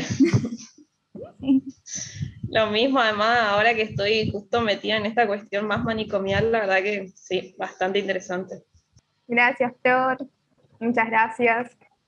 Vamos a dar un aplausito aquí. Ahí llegó Albus. Hola, Albus. Hola, Albus. Te extrañaba. Está con sueño el don. Mi vida, vino a, a acoparse acá acoparse con las lecturas y recomendaciones. Bien, nuestra siguiente lectora el día de hoy es alguien que tiene una remera, les voy a contar que la necesito en mi vida, como el aire que respiro. Está muy buena, del estudio Irby. ¿Por qué? Porque Tienes la obligación de sortear otra remera, Marci, perdón. Porque ahora nos mostró y nos hizo desear, así que ahora tiene que sortear otra remera de esas. Re, re, re me encanta. Y es alguien que eh, esta temática yo creo que ella la maneja y conscientemente desde que eh, se añadió al, club literario. Ella ella viaja, eh, nada como pez en el agua en esta temática. Así que le vamos a escuchar a nuestra querida Gaby, que siempre nos tiene recomendaciones y sugerencias extraordinarias. Hola, de nuevo esta voz tan hermosa para deleitar con este timbre tan particular. Eh, les muestro lo que traje para hoy, eh, que espero que se vea bien porque ahora recién pienso como en esto de que les muestro la tapa y justo están los minutos, no sé, Mar va a decir qué onda, pero eh, me doy cuenta de esto de lo difuso, así que si no se ve bien cualquier cosa, ahí creo que se ve. Es hermosa la ilustración y todo, o sea. Em, bueno, eh, traje un libro que estoy leyendo, que hace mucho lo tenía pendiente, eh, lo conseguí hace poquito, formato papel, o sea, físico. lo, me costó mucho conseguirlo digital, eh, inclusive para comprarlo todo. Eh, la autora se llama Dolores Reyes, es argentina. Eh, y bueno, nada, es muy, muy fresquito esto porque en 2019 publicó este libro. tengo, sigo teniendo porque tenía y cuando comencé a leer ya me explotó la cabeza muchas expectativas, como mucha Ilusión. Eh, tiene muy buena crítica, ella es, bueno, de Buenos Aires, eh, es docente. Eh, creo que tiene mucho de, de, eso, digamos, también de su profesión, porque trabajó muchos años y sigue trabajando todavía ahora ya más que docente en la secretaría, digamos, de, la escuela, donde está laburando, pero mm, este acercamiento con, con los adolescentes, digamos, con los chicos, se nota muchísimo. Eh, realmente leí una vez por ahí, eh, antes de, conseguirlo, creo que fue una nota de página 12, que decía algo así como que esta novela, le, una de las cosas que hacía era darle voz a les pibes, digamos, eh, y eso me, me, gustó muchísimo, me, me pareció súper importante porque todo el tiempo, sin ir más lejos, hoy también se habló poco con respecto a qué era literatura no juvenil, siempre como que eso, siempre se está teorizando el ser humano vive, vivimos teorizando cosas, pero eh, sobre todo hablando por los chicos de qué es o no literatura para chicos. Y esto me encanta porque si bien todas las otras cosas que toca son muy fuertes eh, y que hasta podrían voces decir, no, ¿cómo lo vamos a llevar al aula? No, ¿cómo vamos a tocar con los chicos? No, porque tal cosa, porque quizás es más de, lo crudo, de, de, de lo adulto, qué sé yo. Eh, no, es de lo crudo que pasa, que pasa afuera, que, eh, que nos atraviesa a todos en realidad y que a la vez no es que trae voces de em, cualquier eh, pibio, de cualquier clase social, sino que real, las, voces que trae son de pibes de barrio, de villa, de, de gente em, que pasó por, por, cosas muy fuertes y la vuelta de tuerca también que le da con esta protagonista que, que, hasta ahora no conozco el nombre, que solamente la conozco como el título, eh, Come Tierra, la Come Tierra, le dicen. Da como ese giro en esto de que, eh, bueno, es una adolescente que pierde a, a su mamá, quedan huérfanos con el hermano porque el papá se las toma eh, y lo que pasa es que en ese transcurso ella descubre que tiene una conexión con la Tierra que se puede decir que es más o menos una onda, no sé, eh, este matrimonio que en las que se basa el conjuro, o sea, como que tienen estas cuestiones de visiones y esto, y ella eh, cuando toma el contacto con la Tierra, cuando come tierra, puede ver lo que pasó. Y en este Em, en esta obra en particular, lo que ella ve, siendo ella una niña, eh, lo primero que ve y de lo que también trata mucho y hace mucho pie este libro es el tema de los femicidios, el tema de muertes de mujeres. Eh, y bueno, eh, ella puede ver y termina, no es spoiler porque al comienzo ya y está, creo que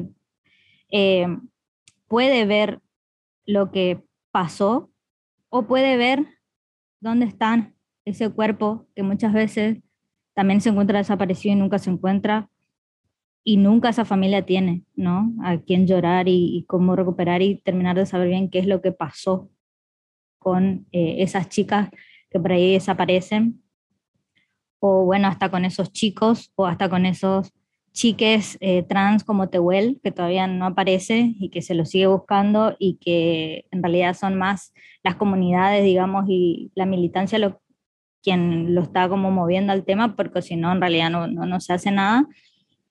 Eh, como dijo Mati, es así, ¿no? Lo que nos gobierna, pero eh, nada, eso, recomendarles esto y si se puede, porque veo también el minuto y no sé el tiempo de todos, a mí me gustaría leer la primera parte, cómo empieza la novela, porque sería como adentrarlos al, universo de esto y, y, bueno, nada, y creo que puede surgir un montón de cosas porque a mí sinceramente me, ya entrada como empieza, es como...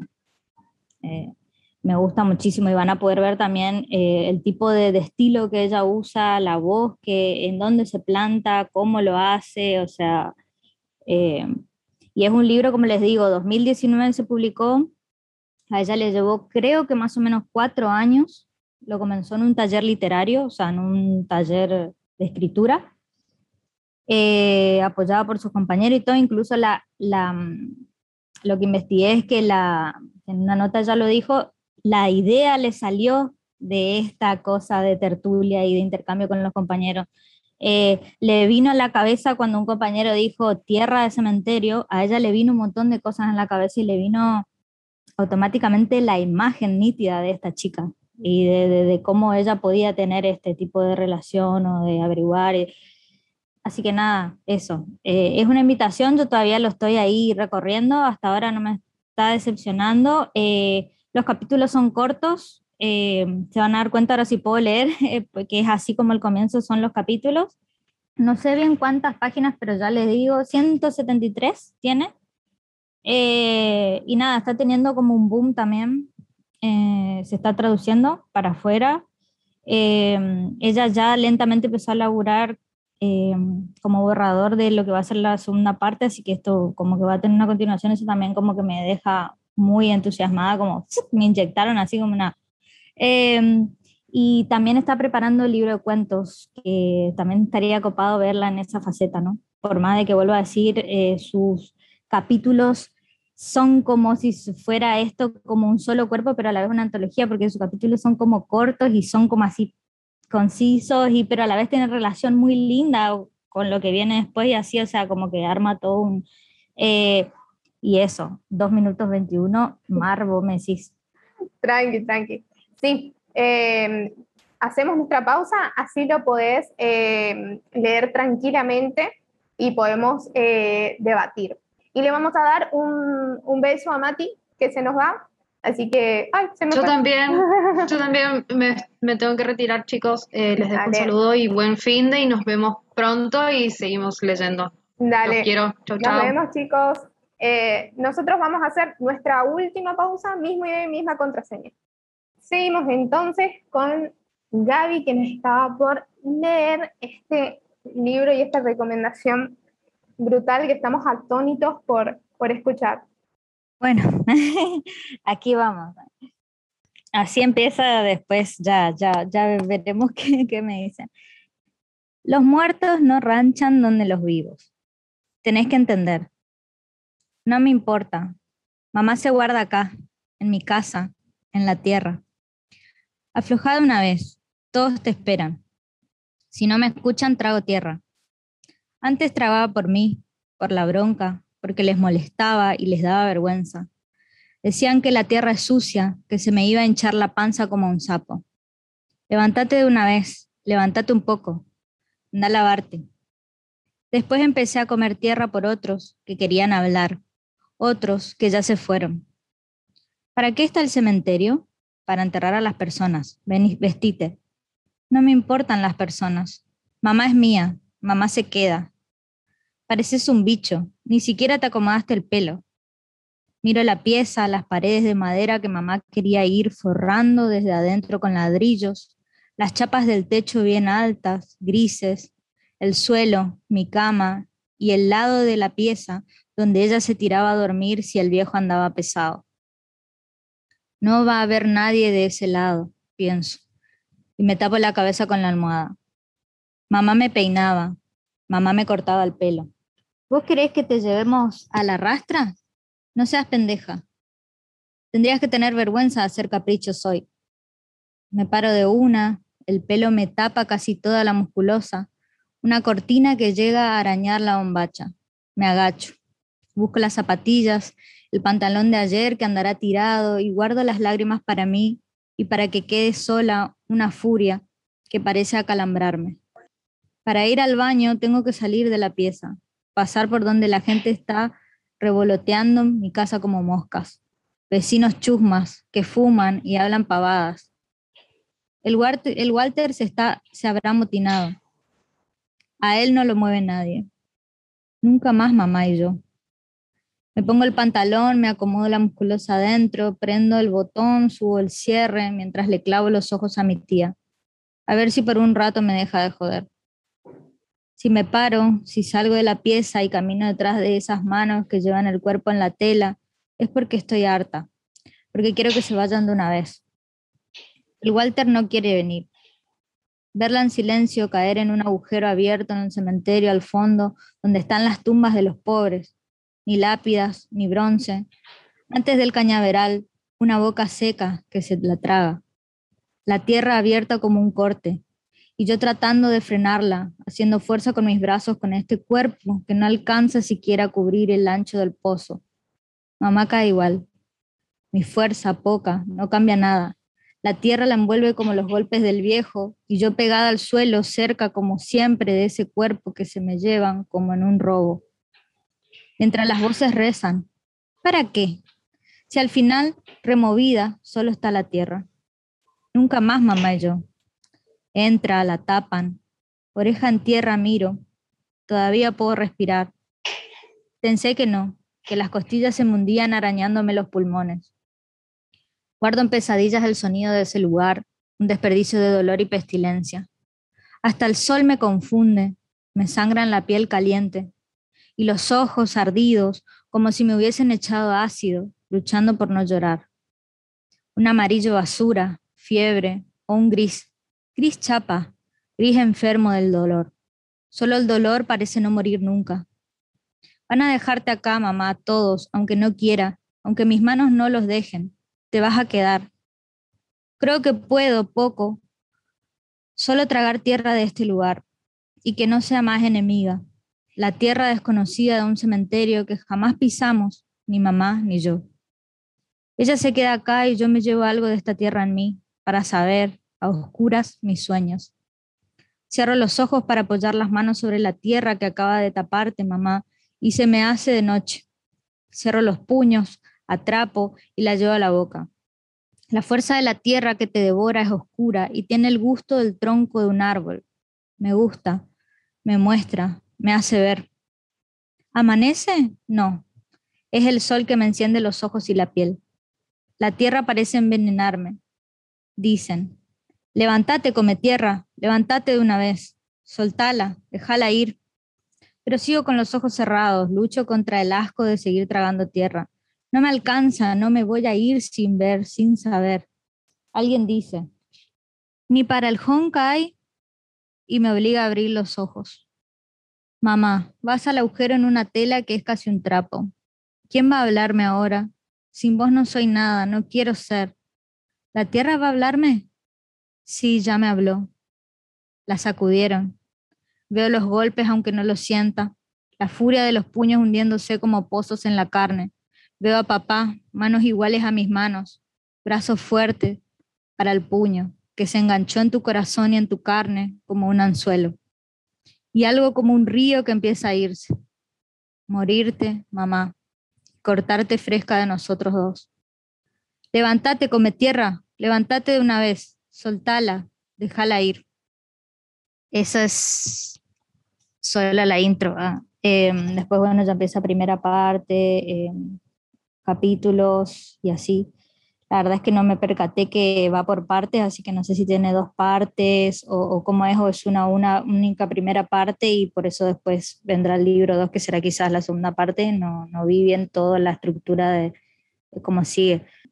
Voy a buscar, quizás ahora ya sí, cuando yo lo, lo busqué, Flor, eh, no lo había encontrado. eh, y se hizo la Feria del Libro hace poco acá en Resistencia y pude, pude ir. Eh, me enteré, esta anécdota es como de Cholula y, y, muy, muy también muy bueno, que me enteré muy a último momento, pero que ella venía eh, como a hablar del libro y a dar como una charla. Así que pude ir, pude estar em, ahí como una tipo groupie. estuve y, y, bueno, nada, em, sorprendente nomás y bueno, por suerte lo pude conseguir al libro, ella había traído un par, eh, acercarme, saludarle y todas las cosas de Cholula, eh, que me firme el libro y bueno, nada, como que ya era el empujón, como que más o menos sentí que Dolores estaba ahí, o sea, la escritora, eh, sacudiéndome ya, bueno, nena, deja de dar vueltas y leete esto. Em, pobre Dolores no sabía, ¿no? ni se imaginaba que la facultad me consume viva y que ya tengo que leer todos los días un montón de cosas.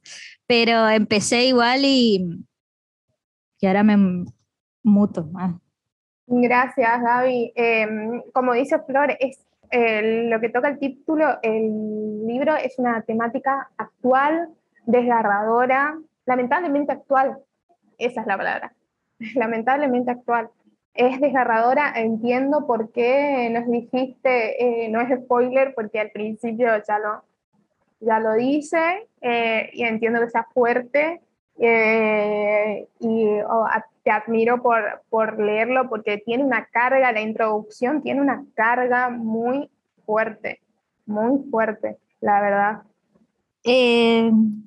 no crean que no, la primera vez que, que leí, o sea, yo soy una persona que no tengo tapujos para decir nada, pero sobre todo lo que es, ahora lo digo sin tapujos después de muchos años, ¿no? Acá esta flor, hasta de terapia y todo, de decir, esto soy así de vulnerable, soy muy sensible y lloro por todo, hasta por una propaganda mayonesa de pañal, pero esto, esto la primera vez que leí sí obviamente me, Así que yo dije, ¿cómo sigo acá? Dios mío, si empieza así, hasta me daba miedo decir cómo va a terminar esto.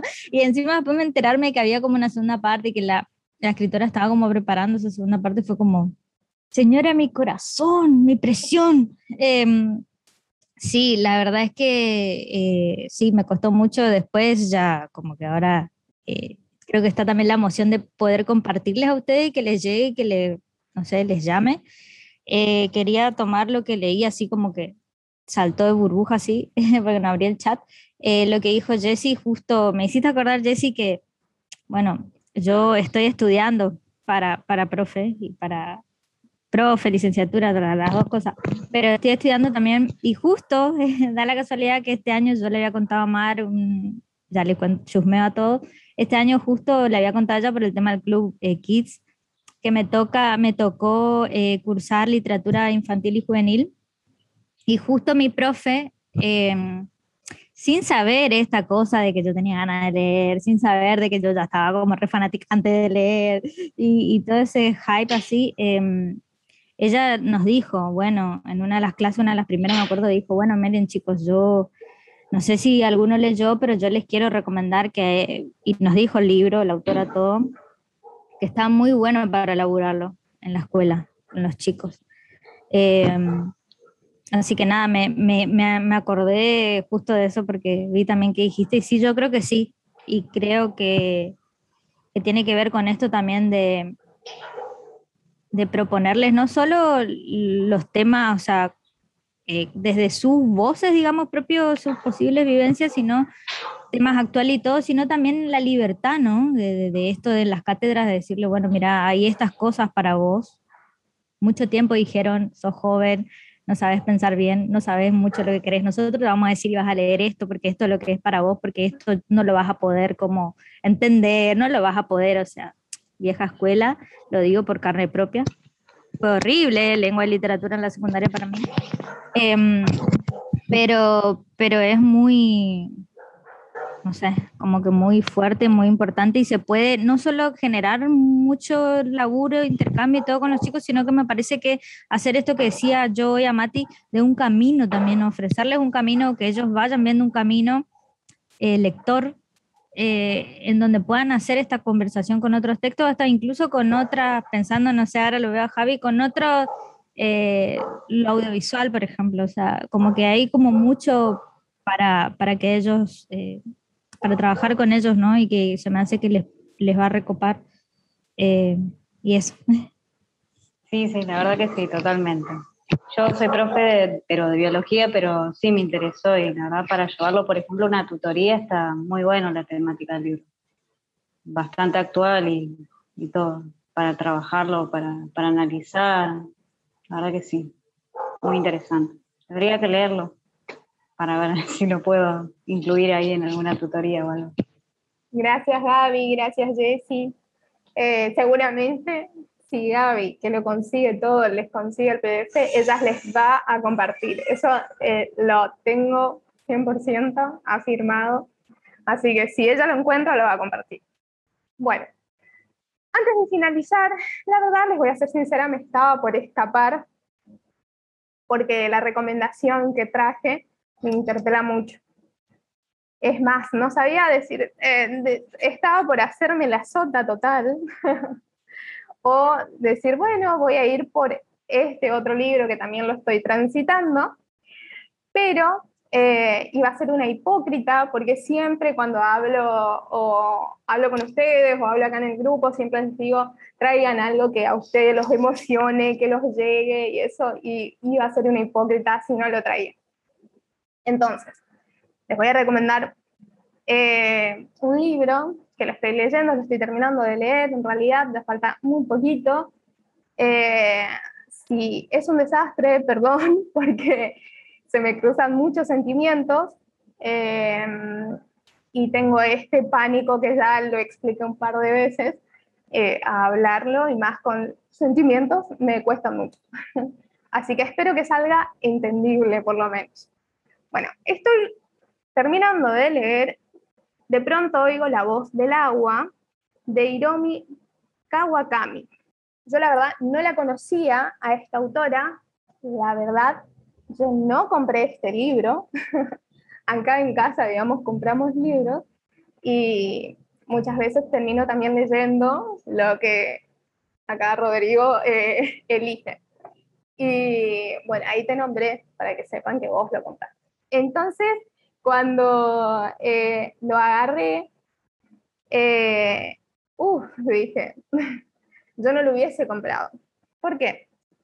Eh, generalmente yo evito temáticas o elementos que por ahí uno lo dañan o lo vuelven a, momentos que, lo, que, sufrió, digamos. Eh, Creo que hemos hablado, digamos, de eso en películas, tratar de evitar algunas pel- películas con temáticas que a uno ah, les ha dolido o ha transitado un momento doloroso. Bueno, el libro me pasó eso. Entonces, para mí, eh, traerlo en recomendación también es como un paso de afrontar, digamos, este temor, este tabú que tengo de evitar ciertas temáticas.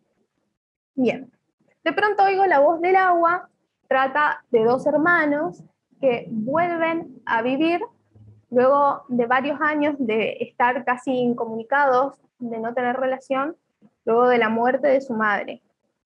Su madre falleció por un cáncer, es ahí donde a mí me choca bastante, mi mamá falleció de cáncer, yo tengo un hermano, entonces me costaba mucho eh, cuando ella narraba, cuando la autora narraba o describía ciertas cuestiones que eh, hacía una transferencia terrible.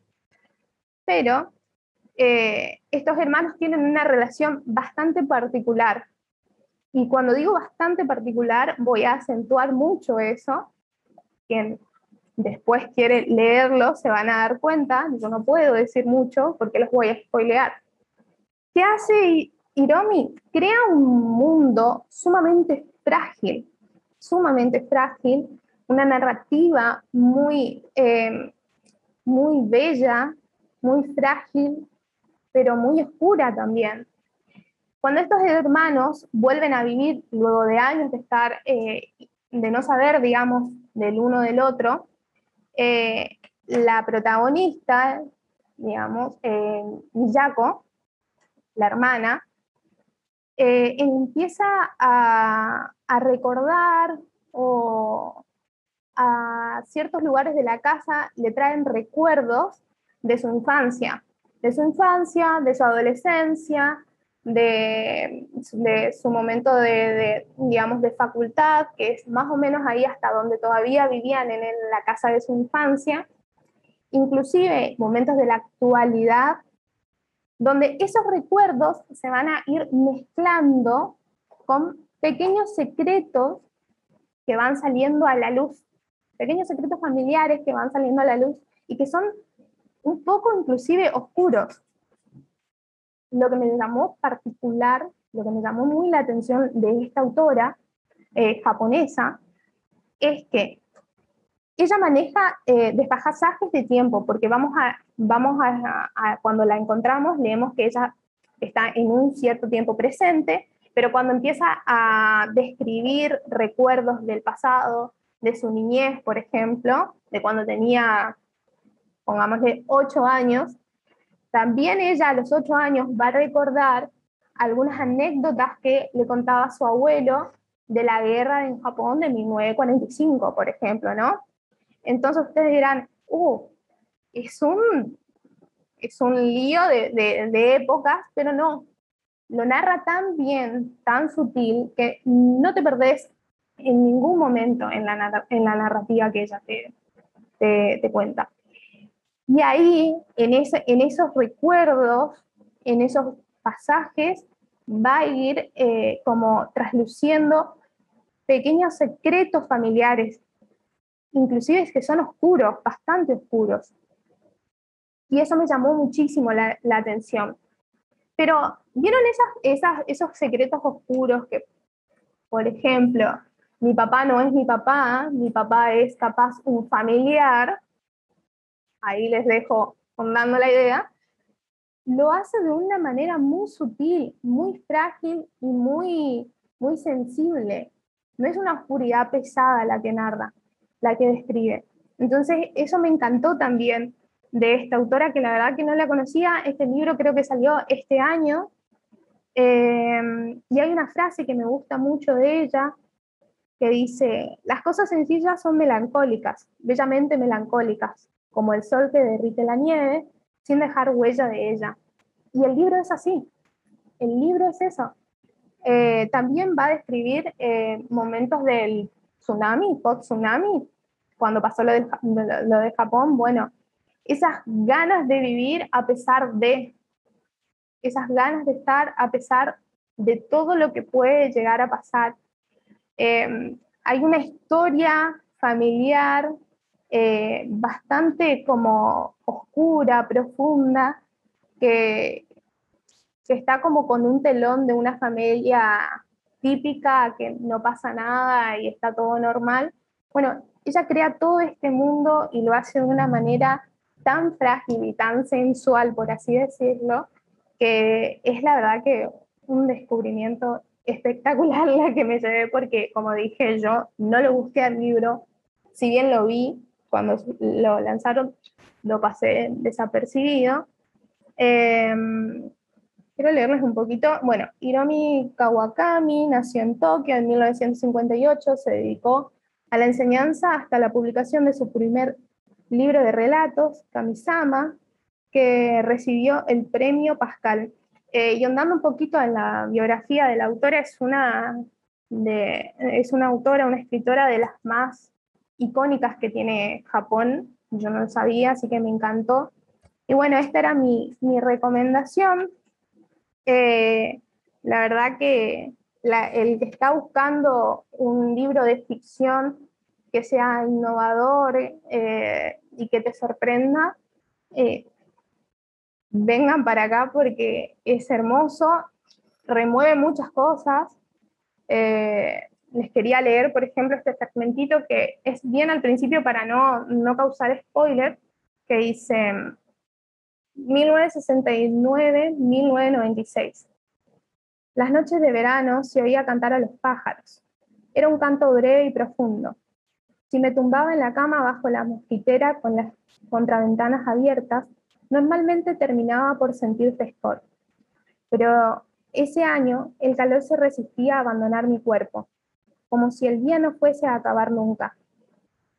Salí de mi cuarto al pasillo y tras el primer recuerdo estaba la habitación de mamá, la habitación donde murió. La casa tenía una estructura compleja, llena de recovecos. Era la única habitación que siempre estuvo bien iluminada. Todavía hoy, cuando cambio las sábanas de lino y percibo su ligero crujido, pienso en mamá. Tenía cincuenta y pico de años. Tras su muerte, papá se marchó para instalarse en un apartamento. Regresé, regresé a la casa en 1996 para vivir con Río y ya llevaba 10 años de hacía. Aún recuerdo ese momento después de tanto tiempo. En la puerta principal había tres cerrojos, una medida de seguridad para impedir la entrada de intrusos. No acertaba con las llaves y mi mano vaciló un tiempo entre las tres. Hasta ahí les voy a leer porque no quiero spoilear mucho. Cuando, cuando, lo, cuando lo leí, o sea, leí esa primera carilla, me destrozó. Como les dije, mi mamá falleció de cáncer, eh, yo tengo un hermano, eh, mi papá no nos abandonó, no nos dejó, pero eh, me removió a que cuando volvimos del, de la muerte de mamá ese día, mi papá se fue del, de la habitación de, de, mamá y yo me tuve que quedar en la habitación de mamá. O sea, hoy día actualmente es mi habitación, ya no, va, en realidad ya no vivo en mi casa, pero sigue siendo mi casa. Eh, entonces dije, ¿cómo hago para seguir esta lectura? Y así de, de, de, sensible es la narrativa, y después van pasando cosas que vos decís con la relación que tiene con el hermano, es muy estrecha, muy íntima. Hay un periodo donde se, se pierden ellos dos, por eso no se comunican, pero en sus recuerdos uno, uno puede develar cierto, cierta, cierta relación emocional entre ellos dos, ciertos sentimientos que no son muy claros. Y hay muchos secretos familiares que van saliendo a la luz. Bueno, espero que les haya gustado y esa era mi recomendación que les quería traer. Marcia, sí. cuando en un momento eh, creo que dijiste que vuelven a la vida, algo así, eh, que después de la muerte de la madre, qué sé yo, que pasa un tiempo, después ellos vuelven a la vida, era, digamos, en sentido figurado. No, vuelven a la casa, perdón vuelven a la ah. casa donde, donde eh, vivieron, digamos, toda la niñez, la adolescencia, hasta parte de la juventud adulta, digamos, parte nada más. Bien, terminamos. Eh, fue, creo que, eh, cándido, como dije, fue bastante potente nuestra reunión del día de hoy. tenemos tuvimos un montón de debates, un montón de recomendaciones increíbles, imperdibles. Yo me anoté todo, me anoté todo lo que dijeron. Eh, lo, maravilloso de estas reuniones y cuando hay, creo que, eh, temáticas eh, libres o temáticas donde podemos recomendar, siempre lo bueno es que sacamos autores, libros, un montón de cosas que se van agregando a la lista seguramente mental o, o, física de papel que puedan tener. A mí me pasa, culpo grandemente parte a Jackie de muchas listas y de mis pretensiones. Sí, rompimos récord, la verdad, de, tiempo conectado. Generalmente hacemos tres, tres pausas, hoy hicimos un poquito más. Eh, pero la temática lo ameritaba, hace mucho no se copaban tantos, digamos, lectores, así que estuvo bueno. No se olviden que vamos a ir como develando, aunque ya lo saben, porque tuvimos el calendario, ya, lo vuelvo a decir, que culpable, sí, totalmente, totalmente. Vos tampoco te zafás, Gaby, vos tampoco te zafás de, de la culpabilidad. Bien, si no me equivoco, por favor, no me dejen equivocarme, bien, acá estamos. Sábado 13, nos volvemos a ver el sábado 27 con la temática romances de épocas. Ahí tenemos, espero que rompamos récord ahí también. Hay varias representantes acá en este club de esta temática. Eh, para los que no estén enterados de esta temática, son eh, aquellos romances, pueden ser amores trágicos o amores con finales felices o amores con finales abiertos, pero de época, estamos hablando de quizás épocas victorianas de 1800 y pico y un poco más atrás. Eh, los invito también a traer, si tienen, qué sé yo, hay muchas colecciones de cartas de amor, por ejemplo, eh, coloniales eh, de Argentina también, que vi que salió mucho. por ejemplo, de, de, Moreno, creo que a su esposa. tráiganlos, no es necesario que traigan un libro específico. Es que noviembre es como Voldemort, el innombrable. Totalmente. Así que bueno, nos estamos viendo, no se olviden a las 18 horas. Y ese día, ese día vengan porque les voy a traer una propuesta muy, relacionada a la temática, muy del género del romance, así que vengan porque les voy a traer una propuesta para poder incluirla en diciembre. Si quieren saber un poquito más, porque yo sé que son ansiosos, eh, anda ahí por por una saga muy conocida o por una lectura conjunta. Viene o va a venir o de la mano de, de Jane Austen o de la mano de Julia Quinn. Les dejo ahí. Así que hay una propuesta muy copada que les voy a hacer, una propuesta súper interesante, el 27. Así que las espero a todos. No se olviden, 18 horas. Y ese día ya también vamos a develar un poco lo que se viene para despedirnos del año. Esa va a ser nuestra última temática, digamos. Después se vienen dos últimas de, diciembre, eh, que ya les adelanto. En diciembre vamos a tener una temática que muchos se perdieron, pero que les va a gustar mucho. Eh, así que vamos a velar muchas cosas. Nos estamos viendo el sábado 27 a las 18 horas, eh, pronto, de la mano de nuestro querido Javi, de nuestro querido ahí capitán de lo audiovisual, vamos a tener este podcast subido. Así que bueno, nos estamos viendo. Un beso, que sigan disfrutando de este fin de semana y gracias por quedarse hasta lo último. Son lo más de la vida. Gracias a todos. Nos vemos y cuídense un montón. Chao, buen fin de. Buen fin de a todos. Hasta luego. Chao, buen fin de. Chao.